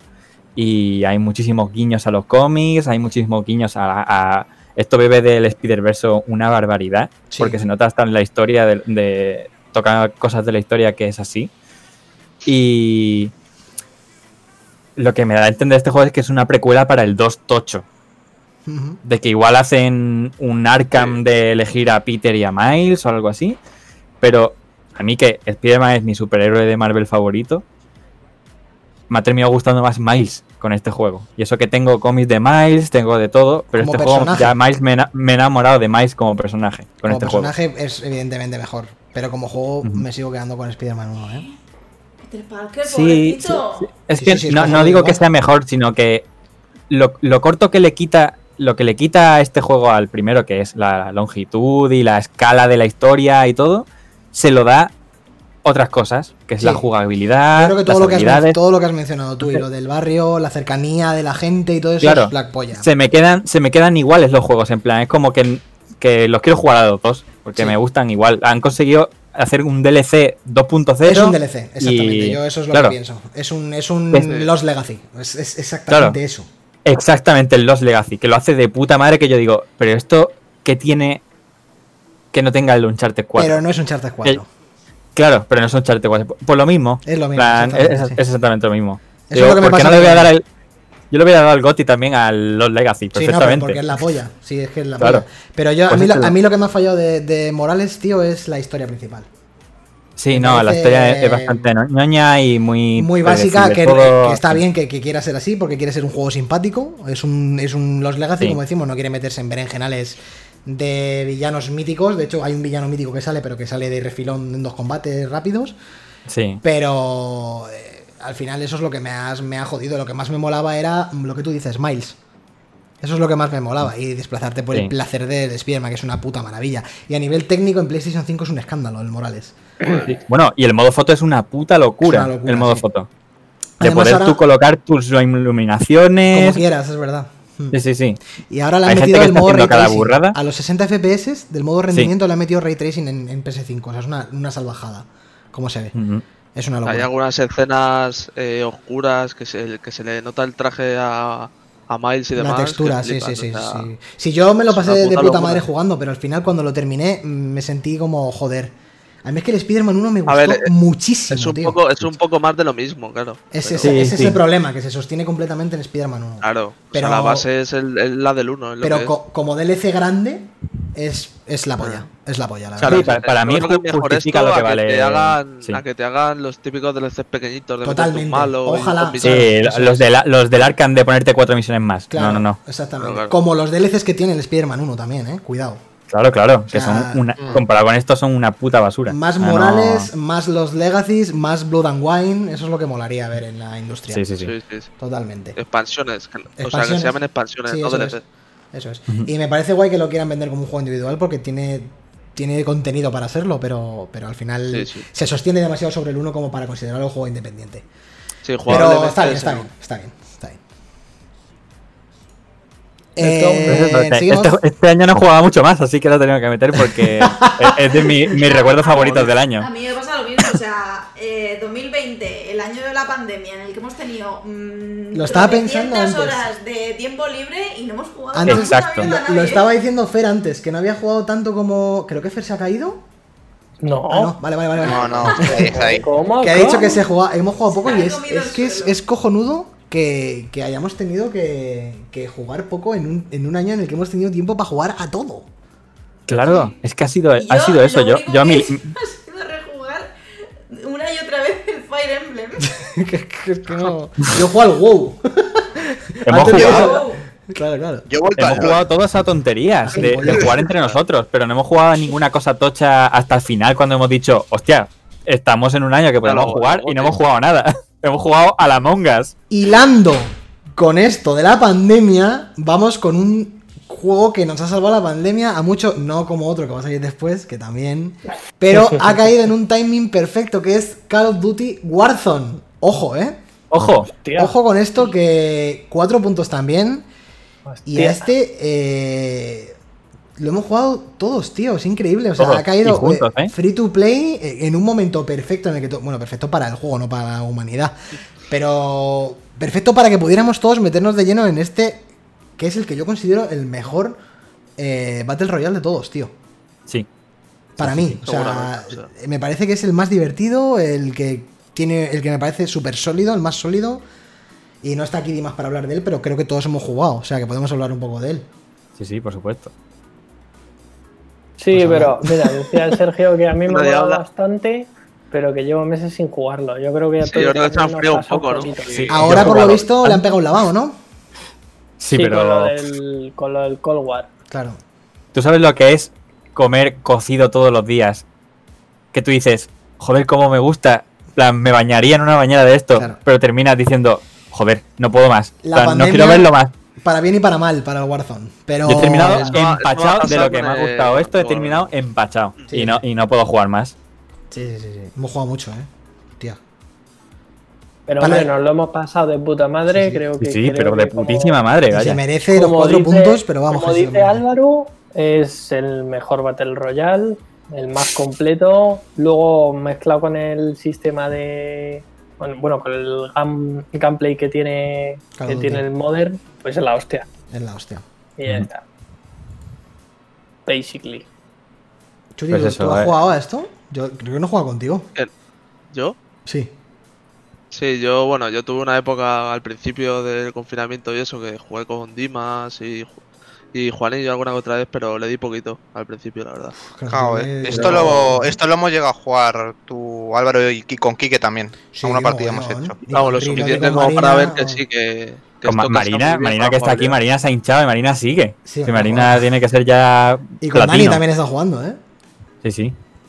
Además, Pues eso, le vino muy bien lo del crossplay y todo eso de, de También. ya ves. También. PC, consola, todo. Eso es. Y, y lo, y lo, lo que pasa que eso, que es que es- ha sido el único juego que yo he visto que la gente se pegaba para entrar en el grupo para jugar. Sí, sí. De decir, tío, no, que yo quiero jugar con vosotros, no sé cuánto, no hay hueco, ¿esto qué es? La gente mosquea en el, en el Discord. Con... De verdad. Y es eso, eh, ya por, ya por eso, por habernos salvado por lo menos momentos muy largos Sí, y muchos sí, días sí, de la pandemia, Goti. Además Y hemos también jugado. el típico juego que, que se fuma del disco duro, pero... Oye, lo de, lo- lo de los parches del, de- los parches del Warzone hay que ya echarle un vistazo a esto, porque es que eso es Sí, sí, eso es- Hay que denunciar. arroba policía, ¿eh? Sí, sí, sí. Además hemos jugado escuchando Bad Bunny, que eso es lo más grande del mundo, ha sido mezclar Hostia, el- mezclando Bad. Bunny y el Warzone ha sido la cuarentena perfecta, ¿eh? Joder. Sí, sí. Y, y borracho, vaya. Y Y drogas y borrachísimo, borrachísimo, claro. Por eso por, vamos, por descontado. Cuatro puntitos para el eh, Warzone. Siguiente juego. Este lo he traído yo. Creo que eh, Lezan lo ha jugado también. Y creo que habría que dedicarle un especial a esto. Porque no es un juego en sí muy corriente. Uf. Episódico. Primer episodio que salió creo que en 2012.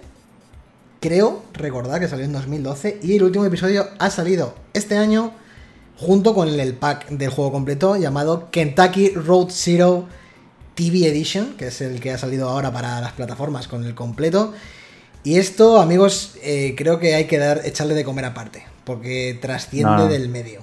No es un videojuego en sí. Este estudio creo que no es, de hecho no son ni desarrolladores de videojuegos, me parece que es gente que organizaba exposiciones Sí, sí, sí. este estudio.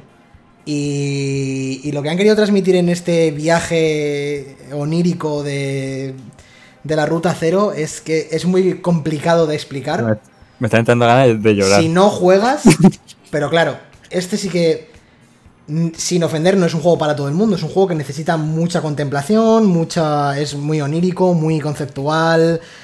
Parece un juego hecho por David Lynch, realmente. Lo que pasa que lo que pasa que quiere transmitir unas cosas a través de todos sus capítulos, habla de tantas cosas y lo hace de manera tan bien, está ¿Qué tan tal- bien ¿Qué tal de escrito, texto? ¿Mucho texto? mucho texto, mucho texto, Bueno, mucho, mucho no, ¿eh? todo todo Para- texto. pa- para- para- pero para lo que es, Yo creo que es la cantidad adecuada de texto. Sí, porque te da igual. Porque es, está escrito de manera Es que vas leyendo, el juego lo vas leyendo Es todo una, el rato. es una novela. Es que es, Es una, una novela. novela. Es una novela de, de esta de narrativa mágica onírica, tío. Si es que Sí, es- sí, tú, vas leyendo y te lo van enseñando a la vez. de, de hecho, hay no- referencias no- literarias a, a lo que estamos hablando. Es muy bestia, muy bestia. Sí es verdad que esto no es disfrutable, como digo, para todo el usuario normal de videojuegos de toda la vida, porque es como una especie de ensayo el juego. Sí, sí. Pero joder, es que ojalá la gente se atreviera a hacer este tipo de juegos. Y sobre todo, cómo habla del medio a través de ocho años de capítulos, que son cinco capítulos en total, pero han sido ocho años.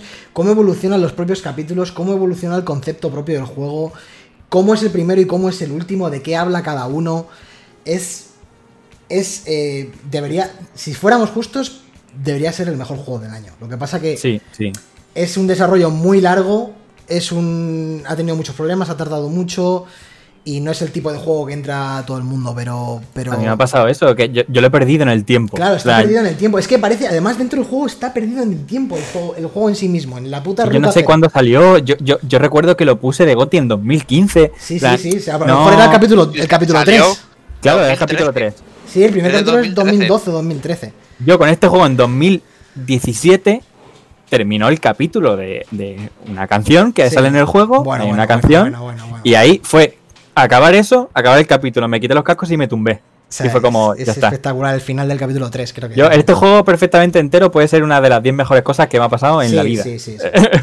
en, general, de Lo todo. que pasa es que este es el tipo de juego que, que tiene unas, unas pretensiones distintas a las que tiene, suele tener un videojuego normal. Entonces es cierto que, como decimos, pues es complicado entrar en él porque el juego es complicado en sí mismo y se quiere complicar. Lo que pasa Además, que... lo han traducido hace muy poco también. Claro, lo tenéis en castellano, lo tenéis el pack entero, la TV Edition, como decimos, me parece que ha estado a 16 pavos hace cuatro días en Switch. O sea, un, Yo este, yo este juego me lo compré en su día cuando salió por el capítulo- 5 euros. Capítulo 1, sí, sí, yo también, yo también. Lo que pasa que ya cuando ha salido entero, pues hay que jugarlo entero. Pero vamos, que esto a mí me parece una absoluta obra maestra.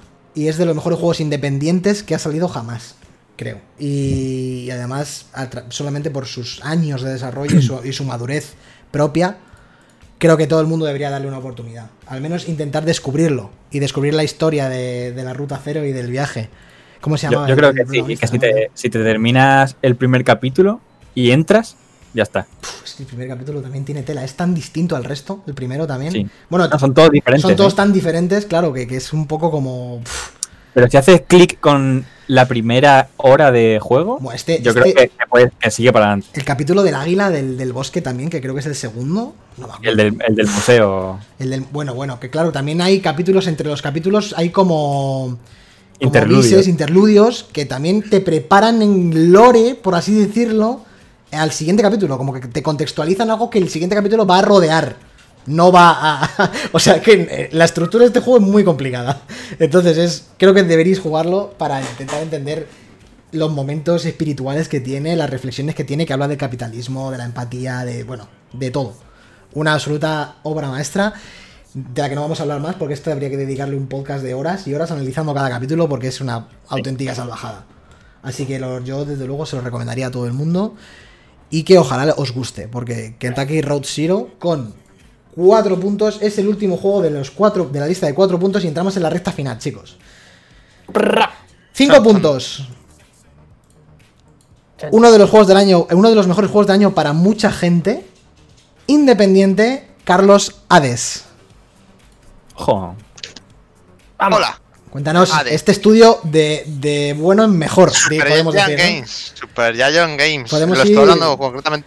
Vamos. O sea, primero, Super Giant Games, uno de los mejores estudios, creo que indies Sí, sí, sí. que hay en el medio, mm, tanto mm, para trabajadores, que es mm, súper importante por todas las movidas que está pasando. Muy indicado este año de tanto, ello. sí. tanto para ciber- tanto como para Cyberpunk como para el que probablemente bueno el que va a ser el GOTI de, de este Away también que le, le cae le cae por media hombre a ver es, es obvio igual va a ser Calla, ¿no? calla, Pero- calla. vamos eh, una cosa que me gusta mucho de Super Giant es que innovan en todos los juegos y, y- y este es uno de ellos se salió como Early Access el año pasado a finales Y tú ya estabas jugando Porque- a él, ¿eh? Me acuerdo. yo ya estuve jugando, yo me lo he comprado dos veces. Me lo Sí, compré en la Epic para jugarlo, le eché sus 20 horitas, 30 horitas y me lo compré en Steam. Y le he echado sus 50 horas. Así que mm, me falta, o sea, me falta, yo me lo he pasado. La historia principal me lo he pasado, me falta el postgame. Que el postgame son otras 50 horas. Bueno, hay que hablar un poco de qué es Hades. que- Es un roguelike Hades es un- que, nos ha traído es- anteriormente eh, Transistor, Brothers, eh, Bastion. Bastion. Brothers no, perdón, Bastion. Bastion. Es Bastion, Transistor y, Y el Pyre. el Pyre. El Pyre, El sí, Pyre. Que, que de hecho yo creo que en Pyre es cuando, cuando se centraron más en la jugabilidad. O sea, en, Sí, más en lo técnico de, a nivel de dash, de control. Sí, pero este juego Se nota mucho que ya a partir del Pyre que profundizan porque los otros dos son mucho más lentos. Mucho más narrativos también. más narrativos. Mucho más narrativo. Bueno, este aquí tiene, tiene su cosa, ¿eh? Porque es un juego increíblemente... Bueno, es que todos los aspectos que hace los hace muy bien. Y como roguelike, a mí, muy a mi pesar, y, eh, es, es el mejor que hay actualmente. Es el más completo. El más fuerte tanto en jugabilidad como en narrativa, porque su narrativa es muy fuerte. Em, puedes jugarlo simplemente por las mecánicas, que va a ser un juegazo. Y lo vas a gozar como un perro. Pero narra- narrativamente es espectacular también. O sea, para todos aquellos. Es la contraparte de también el, Immortal Racing. O sea, a todos aquellos que quieren reírse y conocen mitología, pero quieren profundizar y, y en este aspecto qui- quieren más así, les gusta y, y quieren así, es este es un juego. O sea, es Sálvame Deluxe, pero con dioses. Sí, bueno, aquí está todo el mundo Ya está, castísimo con es- ¿eh? Salseillo, ¿eh? Es- sí, sí, es que toda la- todas las movidas que hay entre los dioses estás tú en medio, porque es como, buah, tío, es que, es que llevo sin ver a mi madre, pues no sé, como. ¿Cuándo empezó el universo? ¿Hace 5 millones de años? Pues ahí. Porque es que nos distanciamos y, claro, pues es una misión. Es una misión al final. Eh, tus movidas con tu padre. Luego, ¿quién es tu madre? Las movidas con, yo qué sé, tus hermanos adoptivos y luego con, con tus primos, tus dioses. O sea, esto hay se refleja muy bien porque hay, hay un hay una habitación específica que es que te ponen dos dos bendiciones que son como los poderes que te dan los dioses a elegir claro tú eliges una pero si eliges la otra el dios de turno dice pero pero tío que yo soy el puto amo ¿Cómo me haces esto? Pues no me dejas otras que, que, bueno, yo te quería ayudar a salir, pero te voy a matar. Bueno, y a ver, hay que explicar que el- se trata de Hades intentando escapar del inframundo, ¿no? No, Zagreus. Zagreus. Ah, verdad, perdona. Hades, sales o sea, de- Hades te es el espera, hijo. es el hijo de Hades. eh, Te espera, Hades te Es el, hijo, final. es el hijo de es el hijo de, Claro, de, claro. de- de Hades concretamente Sí. Eh, la historia va más, más, más- más- al final acaba evolucionando más es mucho más compleja pero sí al final es es escapar del inframundo y la muerte es como el papel central es el, eh, el tanto tú mueres, con- mueres continuamente y, y progresas. O sea, tú en una partida, aunque la hayas hecho muy mal, como tienes tropecientas mil tipos de monedas, tienes eh, forma para mejorarlas como regalos para darlo a los personajes que hay por ahí y te desbloquean conversaciones y, y mejoras relaciones con ellos. Eh, tienes también eh, llaves para poder desbloquear eh, un espejo para poder aumentarte de forma pasiva a tu personaje. Tienes también eh, otro, el- la sangre que te sirve también para eso. Tienes también llaves para poder desbloquear armas especiales, que tienes seis armas diferentes y además dentro de las armas tienes cuatro aspectos que cambian totalmente la jugabilidad. Ole. O sea, es, es eh, y luego ya y, la, y luego ya todo el- tienes el eso es, es un es un dating simulation también porque hablas con cien- con hablas con 60.000 personas Pues de las palomas. eh, el de las palomas también el, el Bones el Bonesy también Hay el que hacer de una huesitos. pausa que Marina nos ha donado 100 bitazos y nos dice, Vamos. no olvidemos Uh, que hoy es el cumpleaños de Resident Evil 4, chaval. Joder, hoy es el cumpleaños. Ojo, felicidades Resident Evil 4. Felicidades. ¿Qué estás haciendo acá? Lárgate. Pero vamos, que como juego es, es la hostia. Es el- eh, entró también además como mis juegos de, de la década también. De la generación, sí. Y de- la generación, de la eso, de la generación. De la Venga, vida, que, venga y- que Fer me está metiendo prisa, está. ¿eh? Bueno, venga, Joder. Está muy callado, Fer. Fer solo me Eh, está mandando telegrams. que es, es, es, es un, es un- Además es un juego que eso, que son 60, 80, 90 horas para completártelo a lo mejor al 100%. Probablemente, yo creo que probablemente le sacarán alguna expansión. porque Tiene carne de expansión, sobre todo como, como- por cómo termina el juego. Eh, mm, por echar, o sea, O sea, doy por hecho que tiene final, ¿no? tiene final. O sea, Porque tiene final. Muchos roguelike no, o sea, no, no tienen un final concreto. No, no, este, este, tiene, este tiene final, es que es lo que es al que he llegado yo, y después del final pasa una cosa y son otras 40 horas de juego. Oh. Para terminártelo. ¡Ole! Ojo. Ya Vamos. está. Ya está. Juegazo, Pues- que tenéis que jugarlo. A ver si sale en consola y os lo compráis. Yo Cinco- se lo he regalado a tres personas. Cinco puntacos para eh, Hades. Toma. Y vamos con otro de los grandes indies del año: Fair Ori and the Wild of the Wisps. Segunda parte del Ori and the Blind Forest. es ¿Quién le la- ha dado tantos oh, puntos? Pues es que han repetido puntos. ¿Pero qué? Eh, Dimas y Fer. Y más también la, la puntitos. Cinco puntitos para el Ori 2. Así nos aclaramos todos. El Ori 2 y merecidos. Merecido, Fer, ¿no? Súper, súper, súper merecidos. No me voy a extender mucho. eh, mejora todo lo que hacía el 1 a niveles eh, estratosféricos. Eh, si la agilidad del 1 era la hostia, en este es el triple de la hostia. Y mm, el combate es muy bueno. eh, los mapas están muy, muy bien. Sigue teniendo el mismo diseño, igual de espectacular o incluso más. Eh, la música de 12. Y si alguno vive en una cueva y no sabe de qué va esto, pues eh, básicamente es un Metroidvania en el que eres un ser de luz que tiene que devolver la luz al bosque. Otra vez más. Eh, y como eres un ser de luz, pues te mueves a la misma velocidad y básicamente te recorren los mapas visto y no visto. Tiene unas secuencias de, de persecuciones increíbles. Y a todo el que le guste un buen Metroidvania, y esto va por ti, Carlos, eh, debería reconocerlo como lo que es. A ver, que es mm, de no los lo- mejores Metroidvania de la historia, y si me apuras, por encima de Hollow Knight. ¡Hostia! Ya te digo yo, lo, lo he dejado, lo he dejado, lo he dejado tres veces. Lo he dejado tres veces.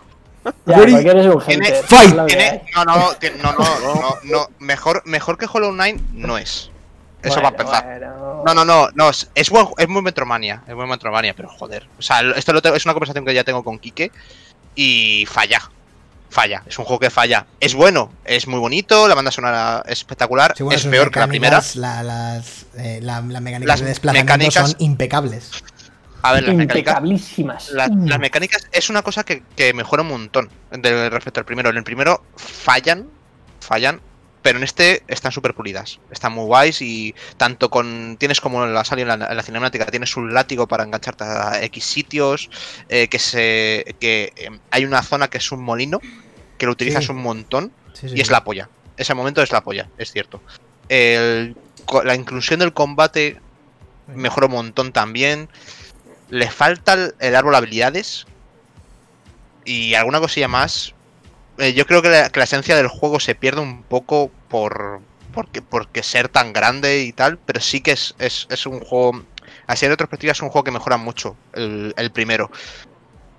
Pero pierde cosas en el camino. Es un juego muy recomendable. A mí. eh, no es por hater, sino ya lo, hablamos el otro día, Fer. Esto es un juego que, que a diferencia del primero, sí que sí que veo todo lo bueno que tiene y, y tal, pero es, es de los tipos de juegos que quieres que te guste, pero no termina de hacerte clic. Hostia. Entonces no, no soy capaz de. O sea, Cuidado, eh. me cuesta, me, me está costando, me, está, me cuesta, me cuesta. La sangre de hielo, chavales. Venga, siguiente. Una puta mierda de juego, vaya. Córtame. Pero a ver, es, es un juego que, para sí, gente sobre. Es un juego que se efectivamente es un Metroidvania muy bueno. Y está, está entre los mejores Metroidvania. No creo que sea mejor que Hollow Knight. Recuerdo, salir- recuerdo, Fernando, que no te lo has pasado totalmente. Tiene que salir de Hollow Knight en Joder. todos los programas. Eh, escucha, le he pegado 50 horas al juego, eh, así que no me digas nada, has- te has chaval. pasado, te has- te has pasado 50 horas y no te has pasado el final verdadero, ni el templo de. ni, ningún, ni los DLCs. Uh, te uh, faltan, uh. te faltan el, 60 el 50% de los bosses. Eso en mi pueblo es navajazo. Yo A ver, dejo Enséñame el, carnet de. Claro, Chicos, ¿dónde están? Enséñame seguimos. los logros, No, no, no, enséñame no, no, los logros no de los. Dream Bosses. ¿Dónde están? Entramos en el top 5 de este Awake, ¿eh? Ojito. Ojete. Con 7 puntos. 7 7 puntos. 7. Os- Yo sí que os voy a dar un navajazo a vosotros. 7. Por tener 7 puntos este juego. 7. 7. Final Fantasy Siete. 7 Remake. Estoy, Vamos. estoy, estoy con Sí, Silvia, ¿eh? señor. Estoy con Silvia, Silvia, Silvia. Venga, dale. Si lo ves y lloras. Si ves esto Sí. Pero por pues la nostalgia. Pues es que es un juego construido sobre No la nostalgia. nada. Pero, como, pero, pero, pero no tiene nada. Spoiler. algo de Lezan, nostalgia. Lezan, ¿Cómo te a el mío. te lo regalo. Te No, lo si lo tengo, si, me- lo compré como un desgraciado por vuestra culpa. Lo tengo. Esto, vamos a ver. No existe tal gesta, tal gesta como la de adaptar el sistema de turnos a este sistema de combate, chavales. En Final Fantasy VII no ibas a por gatitos. Lo que me digáis. Eso ya 50 es veces. solo por adaptar ese juego. Y, y por tener los cojonazos que tiene. Es que tiene unos cojonazos este juego. Con toda la mierda de relleno que tiene, que es insultantemente Es absurdo, infumable. Lo que Joder, hace bueno, lo que hace bueno este juego, lo hace increíblemente bueno. Eso es la realidad. Y yo no he podido sacarlo de la lista. Yo no. No sé, eh, le han metido más gente. Pero. ¿Quién lo ha metido? Que le una hoja. Dani, El Dani también. Dani. Ahora metido el top 1, me imagino. Eh, no. Pero bueno, ya llegaremos a él. A ver, Mamura, te quiero. Hay que- Eh, hay es que eso, Yo no lo he chicos. jugado, el eh. Yo tra- no lo he el metido porque no lo he trabajo- jugado. Por ignorancia. hay que, re- hay que reconocer el trabajo de los personajes secundarios y cómo profundizan ellos. Eso es verdad. Sí, eso Pero es que lo Mira, de. Fer, si está Fer es aquí, que- mírale, si sale hasta Fer. Claro, claro. Es Sale que hasta luego, Fer, luego- me metes. Luego me metes Míralo. al señor de la, de la motocicleta. Me metes al señor de la motocicleta ese. Me metes a, a las misiones de los gatos. Sale Fer. Sale, es sale igual, Fer tío. mucho- ¿Cómo coño no va a ser esto el Goti? A ver, si sale Fer. Y cuando lo que- vimos te lo dije, ¿te acuerdas? que, El Fer. Escuchen el podcast y no estén en el directo. Eh, Sale Fer. Acabamos de pausar la imagen. Claro, claro. es No un pavo con gorro, con la misma barba. Es la misma puta cara, es Fer. Es Fer. Es Fer que soy yo, tío. Composer. El caso, resumen, hemos hablado ya mucho de Final Fantasy VII Remake, hemos hecho un análisis, creo que lo llegamos a hacer un Hay, con spoilers y todo, ¿eh? Sí. Y, y esto es una virguería a nivel de lo que quiere pretender. Eh, luego, que tiene problemas, tiene problemas, por supuesto. Como el 99% de juegos japoneses tiene problemas. Pero lo que hace bien es brillante. es brillante. Mira, mira, ese. Eso, eso que. e- Eso Este que es mi padre, mi padre que es moto. Los fantasmas. Si Los que- fantasmas, cariño, los fantasmas. ¿Qué puta mierda es esa? Los fantasmas. Vamos a ver, me va a reventar una vena. Callarse la boca, ¿eh? Si yo, si yo tuviera la oportunidad de jugar a este juego otra vez, seguiría eligi- eligiendo el clásico. Pero hemos visto el capítulo 1. También. Me da igual, seguiría jugando la parte las tres horas que es, es lo que dura A mí, a mí, el- si en el juego, capítulo. las Si a mí en el capítulo esas- 2. Espera, espera. En el Carlos. capítulo 2 me, me reviven, a, a- aparece Zack, vale, se lo perdono.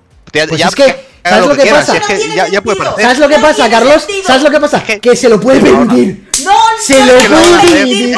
Se lo puede permitir. No tiene última hora de no, no tiene sentido hora. Eh, narrativo, porque no tiene sentido. Sería Ya. como... No, no tiene, no tiene. Pero no por entiendes- Me vais a joder el juego, me vais a joder Que el juego. se han roto todas las barreras. Pero Está en no un de todas las barre- no, tiene ataduras. No, vamos a ver. Una cosa es que tú quieras cambiar el juego de aquí en adelante. Eso, mm, vale. Ya lo han pero, hecho, sí. Pero no puedes cambiar el juego de lo que ha pasado hasta ese momento, porque entonces no habría pasado eso. Sería un, un bucle espaciotemporal eh, paradójico. Pero utiliza su propia narrativa del primer juego original para hacer eso es como tangible. si. Es como si. Mucho spoiler, eh. Es como si. Cuidado, muchos eh. Escuchadnos, Cuidado. si queréis escucharnos un poquito de Final Fantasy VII Remake, volved a los podcasts anteriores porque hay uno que nos Ya, insultamos. Leza- Leza se directamente. quita los cascos. Ya está, ya está, ya, está, Leza, se te transporta y se arranca está, la cabeza. está. Sí, que, que, que Lezan, ¿por qué no te has pasado este juego que al final merece la pena? no he podido, que no he podido. vivir. Se me ha olvidado ese juego, se me ha olvidado ahí. ¿Ves? ¿Ves? ¿Ves? Se me Se ha olvidó. pasado el clásico, Pero- pero, no ha podido con este juego. Pero a ver, que este juego a nivel jugable es una delicia. Es una Sí, delicia ahí jugar estoy de este acuerdo. juego. ¿eh? Bueno, Yo he muy poquito y de- tengo que decir que a nivel jugador. La adaptación de los turnos a este sistema es, una, es una es la cuadratura del círculo. Ya está. Es- es- Ya es- está. ya solo por eso Ya está. merece todo. Ya está. Lo, lo- único que puedes decir. Y los momentos que hace iguales que Final Fantasy VII Remake, cariño, son mejores que el original. Pero, jo, no sé, no te Pero eso es otro debate siguiente. Claro, Claro, pero eso es otro debate. Pero también. la idea es. Bueno. Bueno, ya hablaremos en otro. Pues ya hemos hablado, ya, que por Ya culo. Ya, ya hablaremos del capítulo que 2 de Final Fantasy VII 2. Vamos con otro juego. Empatado a puntos, no, con 8 puntos. 8 puntitos para Fíjate. el juego de la cuarentena. Animal Crossing New Horizon. Uf, Niños. El pepinazo. El gran, el gran cebollón de Nintendo de este año, ¿eh? Es lo único que has sacado, lo más bonito. Yo no había jugado nunca a ningún Animal Crossing. Y a mí esto me metió en una espiral de demencia. De no querer Sí, hacer sí, otra cosa. De, enferme- de Jaco, ¿eh? De jaco. De jugar más de 100 horas en, en- desde que me levantaba y me acostaba. O sea, todos los días. Todos los días traficando con nabos. Todos los días yendo a las islas de los demás. Todos los días haciendo todo. Dando de hostias a la roca. Y- Y, y hiciste un puto grupo de Telegram que me salí de la ansiedad Sí, que sí. me estabais dando Literalmente, con las estadísticas, Éramos el brokers. de los nabos. Éramos brokers del Animal Crossing. Sí. Sí, seamos Rompiendo sinceros, esta es la razón por la que aquí en este week no se ha jugado a nada más. Es verdad, es verdad, Tanta, claro, esto es tanta verdad. pandemia, tanta pandemia, tanto tiempo para jugar, pues es por esto. Porque es solo que- jugaban a esto. Es que es Es así. verdad. Es que es así. Es que es que es así. Es que no. ¿Para qué vamos a jugar otra cosa si está Animal Crossing ahí? Yo tenía el Breath of the Wild nuevo y digo, ¿qué por culo a Zelda? Que quiero mis putos nabos. Quiero Sí. mis fresitas y mis vestiditos. Que el Lezan se, se hizo como. Que me compré la puta Switch por esto. Pero, Es verdad, es pero, verdad. pero se hizo como autista, en plan, lo met- nos metimos todos a un grupo de Telegram para compartir mierdas y el Lezan nunca decía nada. Era como que no estaba. abrumó. Él jugaba a su ritmo, jugaba de chill. Sí, Sí, pero luego porque yo cogí, yo cogí un rol, yo, yo, yo asumí el rol de, de- de aldeano. Yo estaba chill en mi isla y luego me metí en el Sí, Telegram sí. y estaba ahí que parecía... Eh, Estábamos todos poniendo el logo de Wall Street. Ya, estaba en plan Sí. todo chillando. Chiringuito de cojones. Vende, vende, compra, compra. Voy a Ya, tu pueblo. abrieron, las islas y era que estamos a viernes. Estaba, to- estaba todo el mundo súper chalado por Twitter, en plan, meteos en mi isla, que tengo nabo, no sé cuánto. Era el puto chiringuito de jugones, es verdad. Era un fenómeno, era un fenómeno. Un alterado fenómeno este todo el mundo súper nervioso. ¿Esto qué es, tío? Me estáis jodiendo el juego. Todos poniéndonos de farlopa ahí. Vamos, que te compro el nabo. ¿Cuánto pones? ¿Cuánto ofreces? Tal. ¿Cuánto? ¿Quieres que tienes ese banco? Yo no quiero el banco. Vente a mi isla, te lo vendo, te yo lo hacía el compro. dinero co- recogiendo hojas del suelo y la gente aquí, ¿no? Que si hace aquí una cosa y te va a la isla de, de mi amigo, mm, te hace el trapicheo aquí, te vende una, una tele y yo, Bueno, yo descubrí, yo descubrí el negocio de trapichear con vecinos. O Sí, sea, sí. hay vecinos que por lo visto hay un tier list de vecinos, que sí, hay claro, unos que claro, son claro. más, más tochos o más caros que otros. Claro, claro. Y a mí me tocó uno que era un gato que tiene los ojos de colores, que por lo visto eran millones y millones de... Te daban hasta dinero real, ¿qué coño? Si yo, yo Bueno. vi que te daban 500 pavos por el vecino ese. Y, la gente empezó a hacer tra- trata de, no de blancas, pero de animales, de, de, Sí, de- este tío es un hijo puta, vamos a echarlo, vamos a, a pegarle y lo echamos de mi isla. Ya. ¿Esto qué es, O sea, puede parecer el juego más infa- infantil de la historia, pero... A la Claro, claro, pero- pero- pero- y es más como, tío, me malvado. estoy rompiendo, es como ponerme, yo qué sé, tío, a, a, a, a la tropa Goofy en tanga o algo así. eh, Me estáis jodiendo el juego. Y yo digo, esto no La es así. gente- la una cosa que- infantil, inocente. y De todas formas, el juego, el juego te puro, ello. me cago en la puta. ¡Falopa! Es que es así, tío. La gente que construía su caminito de- del avión a la tienda, todo empallado. ha dicho, esto era el en los pueblos, solo para vender. Solo para A la vender. peña que venía. Y para el que no le puto pisaran las flores. Chief. También. Hostia, tío, se acaba lo Sí, yo creo que es el juego más capitalista que. que Sí, sí, sí, sí, es capitalismo eh, Y te absurdo. empuja a ello, tío, porque tienes que pagar una, tienes que pagar una casa. Una puta hipoteca, estás hipotecado de por vida. bueno, es que jamás se me va a olvidar el día este que el Sebas tenía los, los nabos a mazo de pasta y nos abrió la isla para que entráramos. Y se le Y se filtró el Se código, filtró se filtró el código. que- Es verdad, que bueno. luego dice, No, sí, sí. joder, si se lo he mandado a dos amigos de aquí del pueblo, digo, "Mo- No podías moverte de la isla. Está tin don, tin don, tin don. y mandándole WhatsApp en plan, pero Sebas, Y se va a y el otro, "Estoy comiendo. Dios mío, chaval, Madre qué maravilla. Nos ha dado momentos espectaculares este juego. Es el Yo en definitiva, Pero para acabar, diré que, tío. como ha dicho antes Lezan con lo del Warzone y el cocido, me pasó un poco con Animal Crossing lo mismo. A mí también. a mí sí. también. O sea que Yo lo, lo cogí con tantas ganas y hubo tanto empacho en, creo que salió en marzo, abril, por ahí, que ya no, no lo he vuelto, no he vuelto a jugar desde No. entonces. Yo lo abrí ayer Ayer, después de meses, ¿eh? y no hice nada. Saludé a la gente y dije, me voy. Por culo. Pero, o sea, pero ese mes y demás estuvo muy guapo. Es Lo que pasa es que a mí, me, Lezan, a mí me ha durado menos que otros Animal Crossing, porque Pero se rompieron amistades. con ¿eh? más calma, me lo tomaba con más calma, había más eventos. Yo creo que este juego lo que le falta también, al principio sobre todo, fueron como más eventos, más días. Sí, que había, No había torneos de pesca todos los días, creo que era cada no sé cuántos Sí. meses. Un poquito más recortado en el tema este de los eventos. Hmm. Que antes yo creo que estaba más conseguido. hubo un evento en el del museo, no sé qué, que nada más que te daban monedas para conseguir como unas medallas. Sí. Luego había Sí. otro evento que en el que te daban una maleta. No sé. Sí, Sí, luego, luego, luego metieron más mecánicas de buceo. Sí. Sí, no, y luego Claro, robos. Te invita a alguien en la isla y te roba. y- Te echo, No, no. le- típico, te echo un caminito hacia la Eso es tienda lo que para decía que no yo. toques nada. Ponían las vallas para que solamente fueras a la tienda y ya está y nada más. Pero bueno, Y sí, yo y- a la primera bueno, persona bueno, que visité fue a Kevin y le fangué una guitarra o algo así, no me acuerdo bueno, qué pasó. Bueno, bueno, bueno. Es que había gente que ponía una barra, se ponían detrás y si no le tirabas algo, no pasabas. En plan, te cobraban aduanas para ir a subirlo. Es verdad, es verdad. Es que era increíble, es el capitalismo total, tío. Es que lo que dice Lethan, era el lobo de Wall Street, poniéndose la gente farlopa y especulando con el nabo, tío. Claro, tío, aquí, aquí me, yo me compré aquí un juego de Winnie the Pooh y aquí me, me, me habéis jodido la, el juego, lo habéis roto. eh. Y había, secuestros de gente. increíble. Y la mafia de las tarántulas al Bueno, principio. bueno, las tarántulas. Que tuvieron que parchearlo el juego porque salían demasiadas. Madre mía, toda la noche en, vel- en vela, tío, con las tarántulas. Ya en ves. fin, Me eh, tiempo. acuerdo que una noche que estabas tú como. que no me salía Que, que teníamos. Te, teníamos. No sé qué coño teníamos que hacer, cenar o algo, y era como. "Oh, déjame que estoy con la tarántula.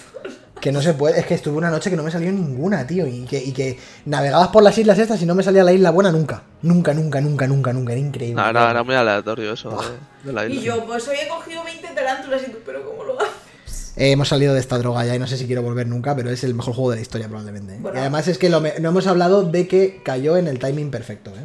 Sí, sí, sí.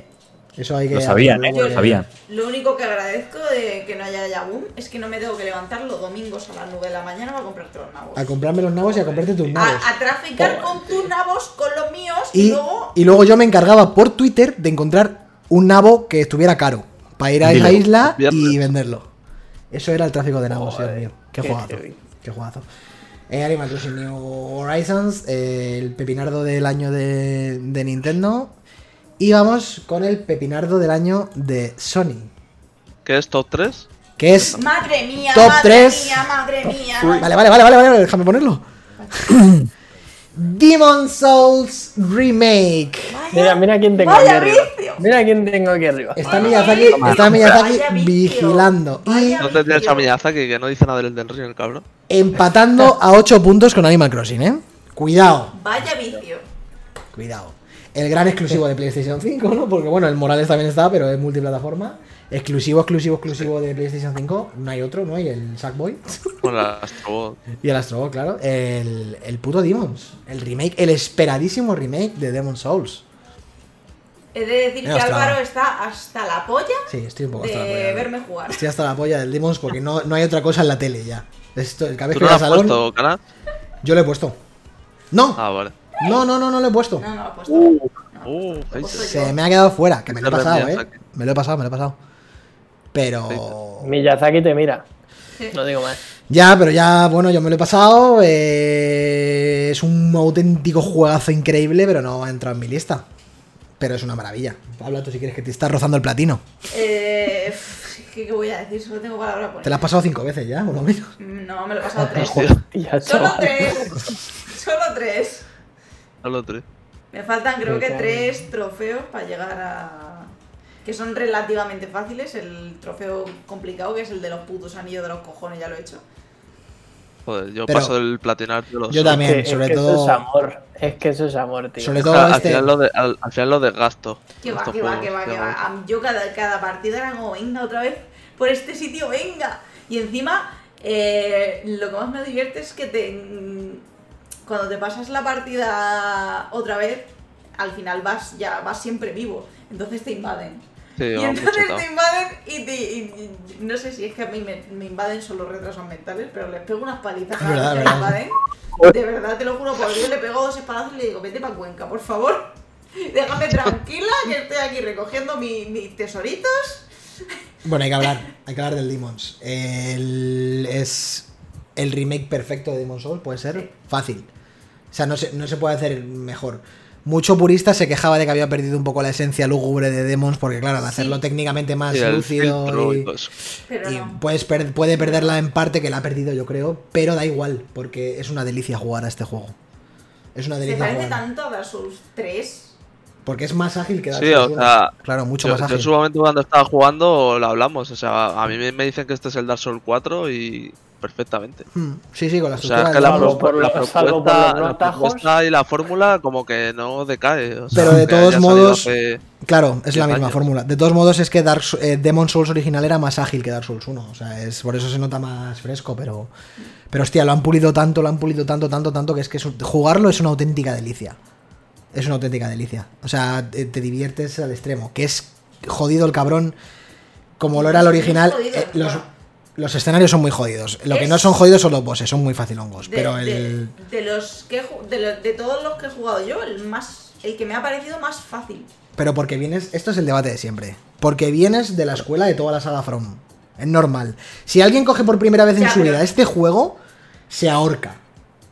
Claro. Se ahorca. Como no todos nos ahorcamos con Dark Souls 1 o con Demons o con lo que fuera original. Te ahorcas. Lo que pasa que vienes cabrona de platinarte Bloodborne, de platinarte casi Dark Souls 3, Sekirito. Claro, esto es un paseo.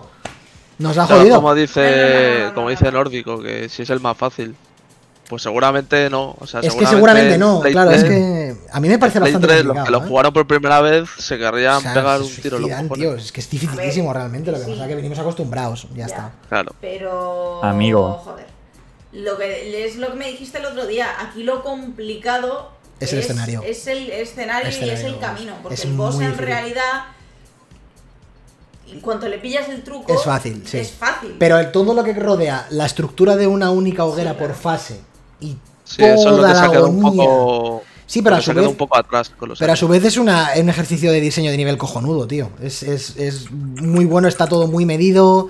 Está más medido en Dark Souls 1, evidentemente. Lógicamente es la, la Sí, bueno, pero angular. Dark Souls 1 está conectado Claro, al juego exactamente, totalmente. exactamente. Te voy claro. a decir que es, que es más fácil. Que lo que son más fáciles son los bosses. Porque Sí. realmente luego, eh, por ejemplo, cuando vas a- al pantano y vas a la zona esa de mierda, te juro por Dios que el otro día casi me estampó contra la pared. Porque es que los bichos normales, los masillas, no pueden ser más hijos de la gran puta. O sea, es que no pueden ser más hijos de la gran puta. Claro, pero es que es eso, es que es- nos parece fácil porque venimos de, de- de que ya tenemos el carnet de Miyazaki. Ya. A mí me pareció, me pareció facilísimo. O sea, Claro, yo suelo que- pasarme los, los Souls al- al- en alrededor unas 30, 40, 40 horas, 50 sí. Y este me lo pasé en 35 por ahí o 30. Está dentro de la media, ¿no? A mí me gusta tanto rejugarlo Sí, pero- y le estoy sacando el platino porque realmente lo veo factible también, para mí. también es verdad que es bastante más corto que los, que los Dark Souls. El Sí, juego en sí. creo que o sea, Sí, es muy corto. Jugando al mismo nivel es bastante más corto eh, que cualquier, que incluso Sekiro, que también es más corto que los Dark Souls. Pero es que joder, Sekiro es muy difícil. Es que muy difícil. También, entonces, de, hablando- mí me parece el más, el más difícil el Sekiro. Sekiro de primera, es que, es que nos, tenemos que intentar ver esto de manera objetiva. Ya. Tú entras a Sekiro de por primera vez y es, es que es que es que no hay mucho, violada. mucho los esquemas respecto a todo. Es una violada, tío. Es una violada, entonces es, es muy difícil ver desde el prisma de, de alguien que juega por primera vez a esto.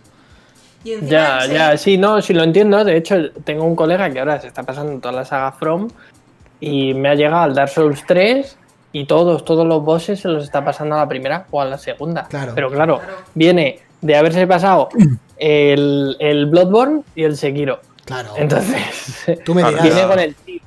Viene con el timing perfecto. Yo es que lo- realmente los he pasado todos antes que este. Que este es el último. Este es el último igual. que, que me he jugado yo. ¿Cómo no te lo vas a pasar fácil? Si además Claro, que además se y- nota, se nota que está aquí toda la base de lo que iba a ser el Dark Souls 1. Claro. Entonces, Gracias por el pues, follow, Handerk. Pero es, es sea, eso. Ves el pantano, cómo, cómo va a ser la, la mecánica del pantano, lo del puto veneno y todo eso. Claro. Pero es que el- O sea, le, le ves las costuras de lo que iba a ser el 1. Y yo creo que eso, yo creo que el ejercicio también del diseño de nivel de este juego es la hostia. La dificultad de, de dónde nace la, el- la posición de todos los enemigos, la construcción alrededor de las hogueras, bueno, sí, las hogueras, de todo, todo lo que se acabó viendo en Dark Souls, eh, sigue siendo un juego magistral y como dice Chuti, si fuera Dark Souls 4 no pasaría nada. Es un juegazo, es un O sea, juegazo técnicamente eh, podría dar el pego como Dark Souls auténtico. 4. Sí, sí, sí. sí. Porque Sí que está es verdad que tiene mecánicas que luego se pulen han hecho más. lo, lo han hecho Blood Point, ¿no? Sí, Sí, claro, Blue Point. Claro, claro. Ha Pues, sido Blue o Point. sea, el, el curro que han hecho del motor, de gráficamente, música. Bueno, hasta ahora son intachables. Sí, no, son sea, es, es brutal. Y además, nosotros aquí teníamos nuestras dudas al principio. Dijimos, no sé yo, ¿eh? la jugabilidad, tal, las animaciones. Sí, tal, yo, yo fui el primero que dije, hostia, se ve como demasiado lento. Claro, pero yo creo que han respetado el timing de lo que era el demo. Sí, el, el original es así de lento. Claro, no han querido. No, no, no, no, pero Pero que, no es- o sea que yo en los trailers lo veía lento de más. Claro, pero hay que ver que, que Demons, por, eh, por lo general, Demon Souls original es más rápido que Dark Souls, ¿eh? Sí. Claro, O sea, por eso. Es más por ágil. eso. Claro, yo no he jugado al original, pero. Sí, sí, es más ágil, es más ágil. Pero no, merece la pena la Play 5. Joder, pues tú verás, tienes juegos como el puto Astros, el, el de salida, que, a ver, tiene poca cosa, pero tiene un Demons Remake, tiene el Morales, tiene el Astros, tiene el Sackboy, que tampoco está mal, dice la gente, el Sackboy. Comprársela, hombre.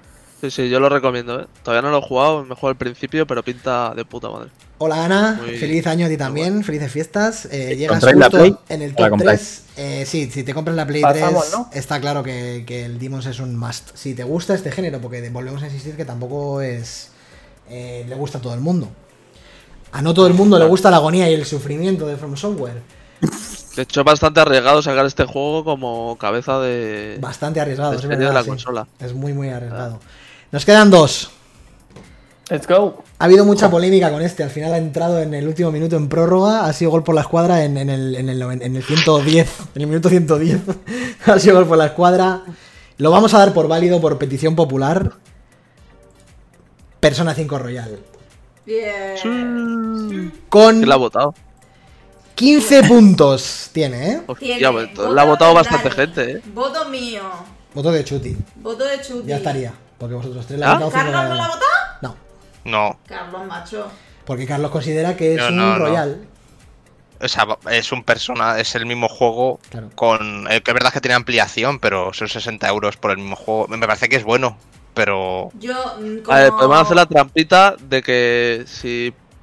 O sea, hoy ha sido un podcast en plan de nacional, de juegos de España y tal. Eh, este, este persona es el primero que aparece localizado en, en Es nuestro país y en nuestro hostia, idioma. Eso es la hostia. O sea, que podemos hacer la trampita de meterle como juego de 2020. A ver. Porque mucha gente va a conocer la saga Persona Claro, por este Persona digo. Royal. Y, y, y muchos Porque este sí que es un juego de mucho texto. O sea, este juego, como no esté en tu idioma natural, como no seas aquí. A mí me pasó. No, yo, me lo yo me lo, yo me paso en inglés y Silvia te creo que también se la pasó en Yo, inglés. mm, no, Por eso, yo en inglés no me lo pasé, pero el resto de personas sí que me los he pasado en inglés. Yo me lo, yo me lo, yo me lo paso en inglés. Es Que factible mí no es en inglés. ninguna dificultad. Sí, sí, sabes inglés, lógicamente, tío. Claro, o sea, Claro, a pero ver, es que yo, luego- además, pero- yo he empezado, yo el Royal, Pero más el Royal me lo he empezado hace una semana. Aparte de cómodo, es que la traducción es cojonuda. Sí, sí, sí. sí. Aparte de Sí, eso, la traducción está muy bien. La localización es bestial. buena. ¿Y qué vamos a decir de Persona 5 que no hayamos dicho ya?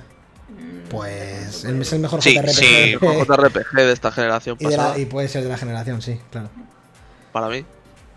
Sí, sí, de la- es el- yo creo que el mejor JRPG de la generación. Que además, eh, eh, pues lo que decimos, en la versión Royal lo que hace es que lo traduce al castellano y añade bastante más contenido, sobre las 35 o 40 horas, creo, ¿no? Que ya es. Sí, un sí, capítulo prácticamente entero y otro final. Y más personajes. Y personaje y nuevo, más, claro.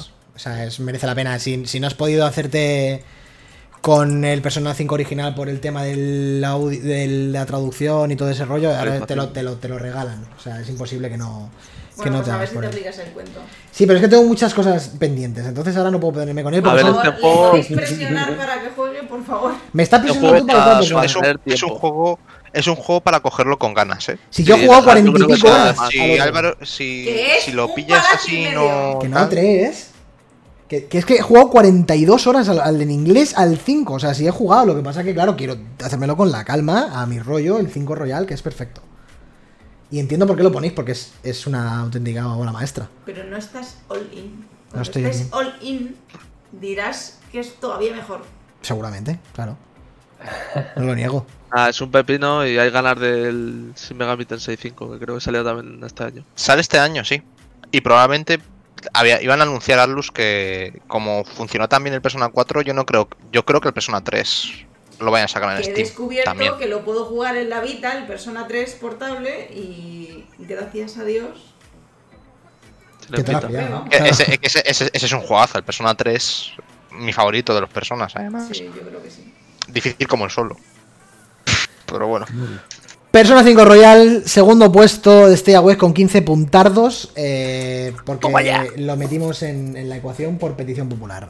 Eh, vale, antes de entrar en el mejor juego del año para Stay Awake, ¿alguna mención especial de alguno que no os haya entrado en el, en el, en el top por puntos? Yo a mí por tiempo eh, no me ha entrado Spiritfarer y me parece un juegazo absoluto. Sí que es verdad que luego decía Carlos que tiene mucho grindeo.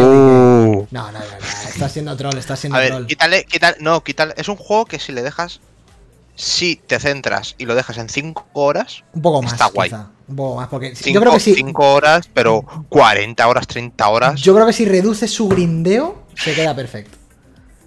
Si O sea, reduces el tiempo es que de grindeo, se pierde, queda pierde se, se diluye mucho entre, entre misión y coger patatas y tal la historia de las almas. Hay que hablar. Y es claro, bonito. Es, es bonito a rabiar. Y eso es lo que más me ha gustado de ese juego. O sea, el- es- ¿Sabes? eres la encargada de llevar el barco que lleva las almas al más allá. Y juega un poco con la empatía. Las almas que recuperas, algunas eh, son personas que estaban vinculadas a ti en el pasado y hablan de la familia. Afrontan la pérdida de una manera súper tierna. Es un poco. Tiene un tono súper precioso, súper amigable y a la vez eh, juega con esos. Para leer entre líneas con un mensaje bastante profundo y bastante chungo, en- con una careta bastante muy, muy, muy, muy bonita. Al Leza le gustaría. Seguro, seguro. Y lo que pasa que tiene es un- al final es un juego de gestión de. Tiene un de- handicap ahí el juego que. Es un juego que, Sí, que es se un trata de gestionar, recursos y gestionar almas y tal. joder. Pero. Son furros, Son furros. Son furros. son furros. Pero es increíblemente bonito. Es un juego. Puede ser que sea el Mm. juego más bonito de este año. A nivel de, de bonito. ¿A es- nivel de bonito? De bonito es, es escandaloso. No sé si se os han quedado más juegos. A mí se me han quedado más. También teníamos Yo- a mí el se me han que quedado- me lo hemos metido. Se me han quedado el Light Matter, no sé si sabe cuál es, es un juego de puzzles muy, muy, muy bueno. Además, que eh, juega mucho con luces, con las sombras que provocan, la refracción de, de las luces. Ah, sí, y, sí de eh, juego. hereda, hereda, seguro lo tenéis en la Epic gratis, porque se lo dieron. Lo dieron en la Epic. Es, pues eh, es un juego que, eh, si os gusta Portal, es que hacen referencia directamente a Portal. Hay un logro que se llama La Tarta es Real.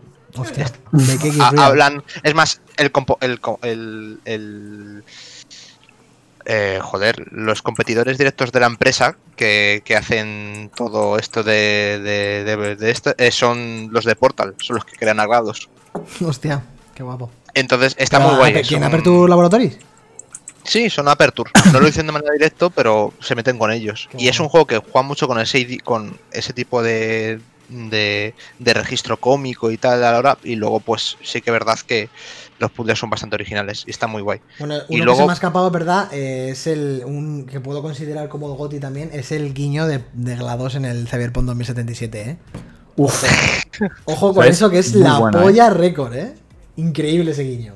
Pues, ¿Decías, Carlos? Ah, luego, luego un- una breve mención. Es que ha salido. Lo he puesto est- hoy en Twitter. Me lo ha retuiteado. Em, he jugado dos horas Omori. Salió el 25. Yo llevo mucho tiempo detrás de él. Eh, si queréis haceros daño, pero daño mal. Daño mal. Yo llevo todo el puto día mal por ese juego. Mañana jugar un poco más. Eh, es duro. Llevo una hora y pico. Mm, jugarlo. Son 20 euros. Ya está. Llevo una hora. Mm, si queréis llorar en una esquina todo el rato y sentiros mal, Que Ya está. es Otro, muy jodido. otro juego que no estaba Es- mal era el, era el Ghost. Tsushima, que también estaba majo. O sea, no para meterlo en los GOTY, pero un reconocimiento sí que debería haber tenido. Estaba bastante bien en el tema Yo lo de- estoy jugando ahora, que cayó también para Navidades y, y bastante guay. eh. Está bien. Está, me ha pillado, me ha enganchado. Es, es- te lo Me dije, bastante. te dije que a ti te iba a molar ese juego, porque además es muy de tu rollo. Y además creo que es la fórmula Assassin's Creed, lo dijimos en el Bien programa, hecha. ya muy bien hecha, muy bien ejecutada. Sí, sí. Tú, ya ves, te quedó. Picross. El Picross, coño, claro. Micros. Mi juego para dormir. Para dormir. Es que. Es, es- es que- ¿Qué voy a decir del Picross? Es que es una. El sopa de priquizo. letras. No una sopa de letras, pero. Yo qué sé, es relajante. Es. Espera, espera. Relajante. Es para dormir. Es cantarte una nana. Es hacer ASMR. Para relajarse. ASMR Picross. ASMR. Estamos perdiendo dinero, eh, chavales. pic, pic. ASMR Picross. Es un sudoku, ¿no? Picross. Next Gen. Bueno, el- Es un sudoku es- Next Gen. Sí, es la polla. A ver, es. eh, sí. Sí. Es un sudoku. Se nos están escapando mogollón de juegos, seguro. Seguro, Sí, seguro, yo, yo seguro, quiero decir seguro, el. Squadrons. Ah, claro, el Ah. Squadrons, claro, otro. Además, o sea, me ha extrañado que no lo metierais. Sí, No, porque no. Me parece una maravilla, claro. pero es un juego muy específico para algo muy específico y al Battlefront 2 le eché 50 veces más tiempo que a este juego.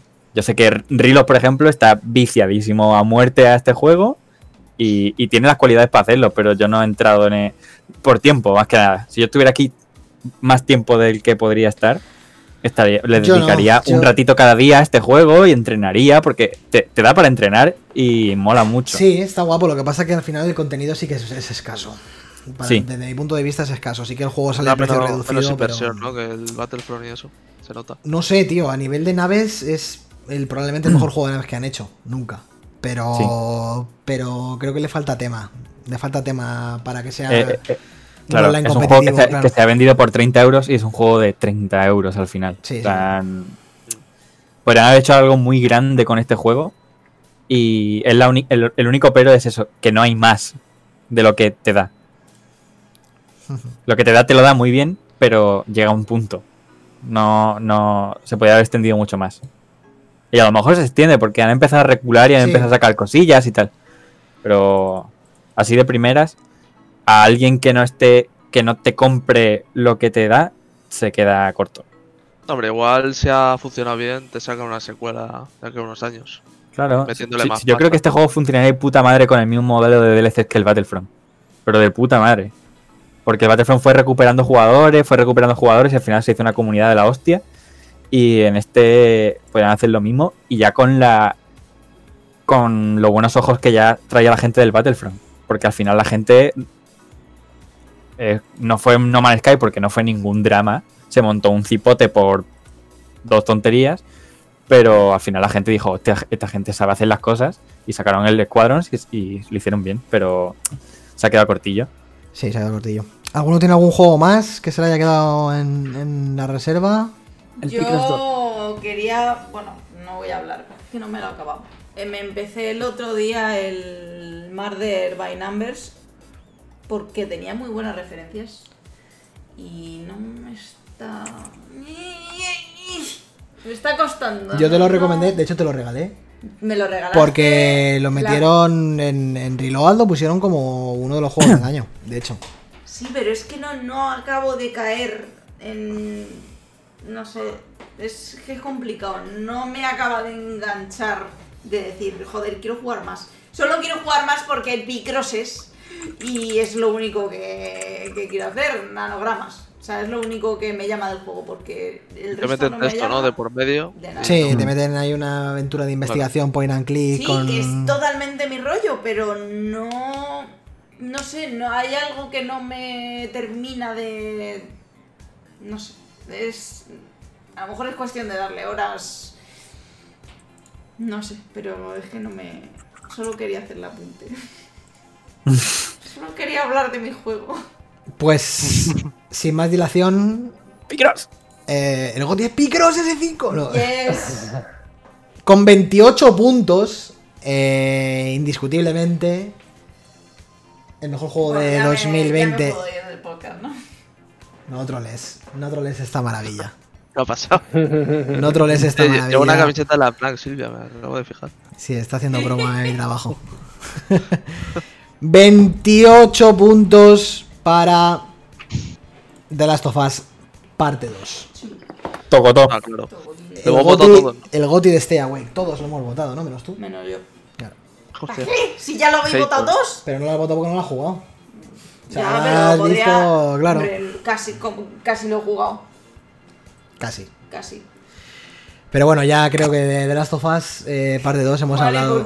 Hemos, hemos hecho. Hemos hablado muy largo y tendido, pero a mí me gustaría hacer un- una anotación de, de este juego, más allá de que sea GOTY absoluto, y es el desarrollo que ha tenido. Creo que nunca, Sí. nunca, nunca lo debemos de olvidar. Sí. Nunca. Sí. Eh, y creo que todas las desarrolladoras deben de aprender de lo que no hay que hacer. Lo he penalizado también un poquillo. Es que es, es muy difícil, si no casi imposible, de, de desligarlo eh, Ah. la obra del desarrollo, ¿no? Y, y eso, o sea, creo que ninguna desarrolladora debería hacer las prácticas que, que ha hecho Naughty Dog, que incluso llegó a, a haber movidas de NDAs, de contratos de, de, de no hablar, digamos, de las condiciones de trabajo que has tenido dentro de la empresa, ¿no? Y si una empresa llega a eso, es, es tremendamente feo. De amenazas de te despido si no haces este trabajo y tener que estar 14 horas o 16 horas en tu puesto de trabajo, o incluso pasando la noche ahí para levantarte al siguiente día en tu mismo cubículo, es durísimo. Y el juego es increíblemente bueno. Es un antes y un después en la industria de los videojuegos y creo que cuando pasen 5 años no habrá pasado, eh, no se le habrá pasado la roza de Last of Us 2, pero que, que no quede en el olvido Pero lo, que hayan cambiado. lo mal eh, producido y dirigido que está el juego. Sí. Sí. Y ya está.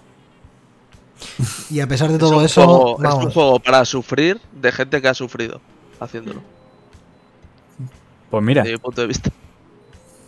Porque lo pasas aquí fatal. o Y a pesar de todo creo que eso, es el juego que más mal cuerpo me ha dejado. y a pesar de todo eso, yo creo que The Last of Us 2 es uno de los mejores juegos de la historia, tío. Sí, sí, estoy Sí, sí, totalmente de acuerdo. O sea, mecánicamente es, es impecable.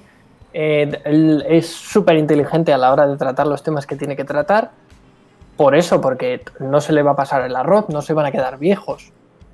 Eh, es muy valiente en la propuesta narrativa.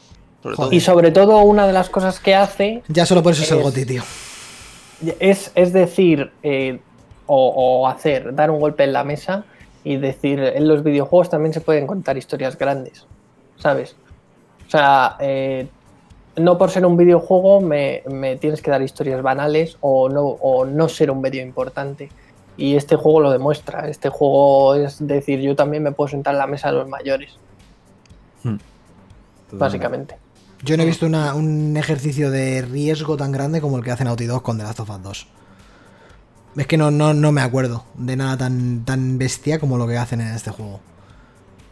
Simplemente, simplemente por eso es la declaración de intenciones de querer contar nuestra historia y no tiene por qué gustarte. No tienes por qué sentirte cómodo ni simpático con ella. Es que es... no, y, y se ha visto que no, ¿eh? No, claro, y ha levantado muchas ampollas por lo que ha levantado, por diferentes motivos, unos más asquerosos que otros, los motivos.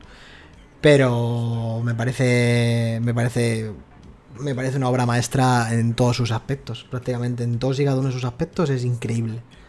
Increíble. No, no, no recuerdo un juego que me haya hecho sentir tanto, ya sea bien o mal, que de las sofás. Y ya lo dije en su programa, y el arte va de hacer sentir. Y este juego te hace sentir al extremo. Ya sea de una manera u otra, pero te hace sentir. Por lo tanto, para mí es el mejor juego del año y el mejor juego de la generación. Sin Y es el mejor juego de 2020 para Stay Awake. Por supuesto. Desde luego. Con una solvente distancia del resto, además, en votos, ¿eh? Sí. Por algo será. Yo sé que duele, cariño, yo sé que duele y que Persona No, 5... de verdad, pesado, pesado. Que pase ya 2021 y te enganches a otro juego. Pero. ¿cómo puedes...? Si no he podido, no he podido volver a jugarlo. Yo no he podido volver a jugar a The Last of Us 2, no puedo, no puedo permitirme. Yo creo, yo, yo pasaría un poquito más de tiempo antes de volver a jugar. Yo Sí, me ha pasado sí. exactamente lo mismo que con. The Last Guardian. The Last Guardian no he podido volver a jugar. Hostia, yo solo lo juego una No, sola no vez. puedo volver a pasar por eso. No, yo, yo The Last of Us está Ah, eh, ahí y Igual que Breath of the Wild. lo miro desde fuera y lo veo y digo, madre mía, eh, no estoy preparado para, para tocarte otra vez. Es como, es como un, un espectáculo, cuando vas a ver un espectáculo y dices, hostia, lo que he vivido he grabado en mi memoria para toda mi vida. Pero no lo puedes volver a vivir, ¿no? Porque No, ya lo no, has vivido. Pues no, no, igual. no, no, no, no, es que es, es que está ahí. Eso pa- me pasó con Journey también en su momento. Eso está ahí y, y se va a quedar ahí. Es, es- es eso. Y este The Last of Us es. Es que yo cada vez que hablo de él, cada vez que lo veo, no me creo de Last of Us. No me lo creo. No, sigue siendo un juego desde el futuro para mí. Es que. Vaya maravilla. Lo, Pero bueno es que, lo bueno es que yo creo que Naughty Dog eh, se puede superar después de esto. Si Todavía. alguien se puede superar, es Naughty Dog. Todavía. Porque acordaros, sí. acordaros del puto Uncharted 4, ¿eh? Sí, sí. Es que, Bueno. vamos, o sea, increíble. No, cada, cada vez tú dices, ¿se puede hacer mejor? No. Sí, sí. Ya Sí. te, ya te vamos a demostrar nosotros que sí. Y tengo No, lo que- muchísimas ganas de ver En Play qué 5, hace. yo no sé. Cuando revienten la Play 5, Bueno, es que tú imagínate el último juego de la generación de Play 5 de Naughty Dog. ¿Qué tiene que ser eso? es que Last of- el- el- este juego ha dejado a, a todos los demás no en que sea mejor ni nada, sino decir, vale, por esto me he comprado esta máquina y me ha costado Sí. lo que me ha costado. Sí, sí, sí, sí, sí. Totalmente. En plan, ah, se podía hacer esto en esta máquina. Ya ves. Y eso ha pasado en la Play 3, en la Play 4 y pasará en la. Play Y 5. pasará en la Play 5, sí. Es decir, esta gente parece que es la que ha hecho la consola y sabe lo que se puede hacer con ella. Ya, esto no es a nivel de juego, ni nivel de técnico, gráficos, sí. ni de nada, en plan, de- ni de diseño. Es de saber hasta dónde puedes tirar las tripas de la máquina Claro, esta. de saber cuáles son mis herramientas de trabajo. Sí. Y llevarlas al máximo. Esto no quiere decir que a alguien no le parezca que sea el mejor, Sí, no, no, ni sí, nada de eso- eso, sino simplemente lo que hace Naughty Dog con, la play- con las plays Personal. no De- de es hecho- objetivamente lo mejor que se Sí, puede no, hacer no, con esta Eso consola. está claro. Y aparte de eso, Sí. lo que decías tú, que está claro que ha quedado clarísimo que The Last of Us 2 no es para todo el mundo. Eso sí que está, eso es- está claro. No, y no, porque algunos disfruten o sepan más o sepan menos, sino porque es muy concreto en lo que pretende contar. Entonces hay gente que no, no, no, no, no lo encaja, y sin más, y no porque sean más o menos, sino porque no es su juego. Y a mí me parece este- hiper valiente, tío. que este juego, si no. Imagínate que no has jugado nunca el primero y entras directamente en el 2. Yo creo que te puede echar a patadas. De decir, Te qué echa. barbaridad me estáis contando. Te echa, te echa, sí, sí, sí. Y la habrá pasado mucha se-. Que sea uno de los tres blockbusters más bestias del año y que sea así. De que sea una cosa que tú digas, no, no. mm, No lo voy a vender como churros porque hay gente que me lo va a tirar en la puta cara. De... no sé, es muy raro. En plan, es, es muy. Muy no me tío. acuerdo de ninguna cosa así tan tocha que, que se la haya jugado tanto por esto, por la temática y por lo que cuenta y lo cómo lo cuenta. contar, Y los huevazos que tiene, las decisiones que toma. Es que es increíble. Se supone que iba a ser como un vende consolas y a lo mejor hay gente que te tira la consola y el juego a la puta cara. y dices, mira, no, no. Juega dos horas. Por ahí- le- por ahí no paso. Juega dos horas, lo empaqueta y se va al sex y te toma. Sí, sí, hay de, lo- lo- de vídeos y de vídeos que me sigo encontrando así de manera random por internet de gente reventando el juego contra el suelo y decir, ¿qué me habéis hecho? Sí, sí, sí. bueno, ha quedado Pues aquí está, ¿no? un programa majo, bonito. Eh, yo no sé si. Eh, Lezan, ¿quieres sortear el Rusia Fobia ese? O feste- Yo- ¿Hay alguien, está hay- en hay alguien que esté interesado en el chat en que, en que haga eso? En que ahora mismo me- se sortee el Rusia ¿Cuánta Fobia. gente hay en el chat? Que A mí me da igual. está muy callado el chat. Eh, independientemente de eso, vamos a cerrar la grabación, chicos. Ya sabéis, si nos habéis escuchado hasta aquí, gracias. Y para la próxima, ya sabéis, venirse a Twitch, stay awake barra baja es guion bajo es en Twitch, en Twitter. Y hacednos follow para apoyarnos tanto en Spotify, por favor, como en iBox, como en Twitter, como en Twitch, como en YouTube, que también estamos, si lo veis en diferido. Eh, nos vemos en el siguiente programa. Ya vamos a pensar de. Ya tenemos. No tenemos ataduras, podemos hacerlo de lo que queramos. Así que pensaremos algo. Especial Picros, por favor. Picross, Picross. Pic- de Picross Saga. Del S1 al Especial. 5. Oye, pues Yes. yo, yo no lo digo de ninguna broma, ¿eh? No, no, sí, es maravilloso. Un programa de brokers. Pero Silvia se sienta adelante y tú detrás. Sí, sí, claro, claro, claro. Yo ahí yo me callo y escucho, no tengo nada más que decir. Gracias por escucharnos, chicos eh, y chicas, y nos vemos en el siguiente podcast. Un beso y un abrazo a todos, feliz año y que este año empiece un poco mejor o siga un poco mejor de como ha empezado, por lo menos. Así que nos vemos en el siguiente programa. Besetes. Adiós. Chao.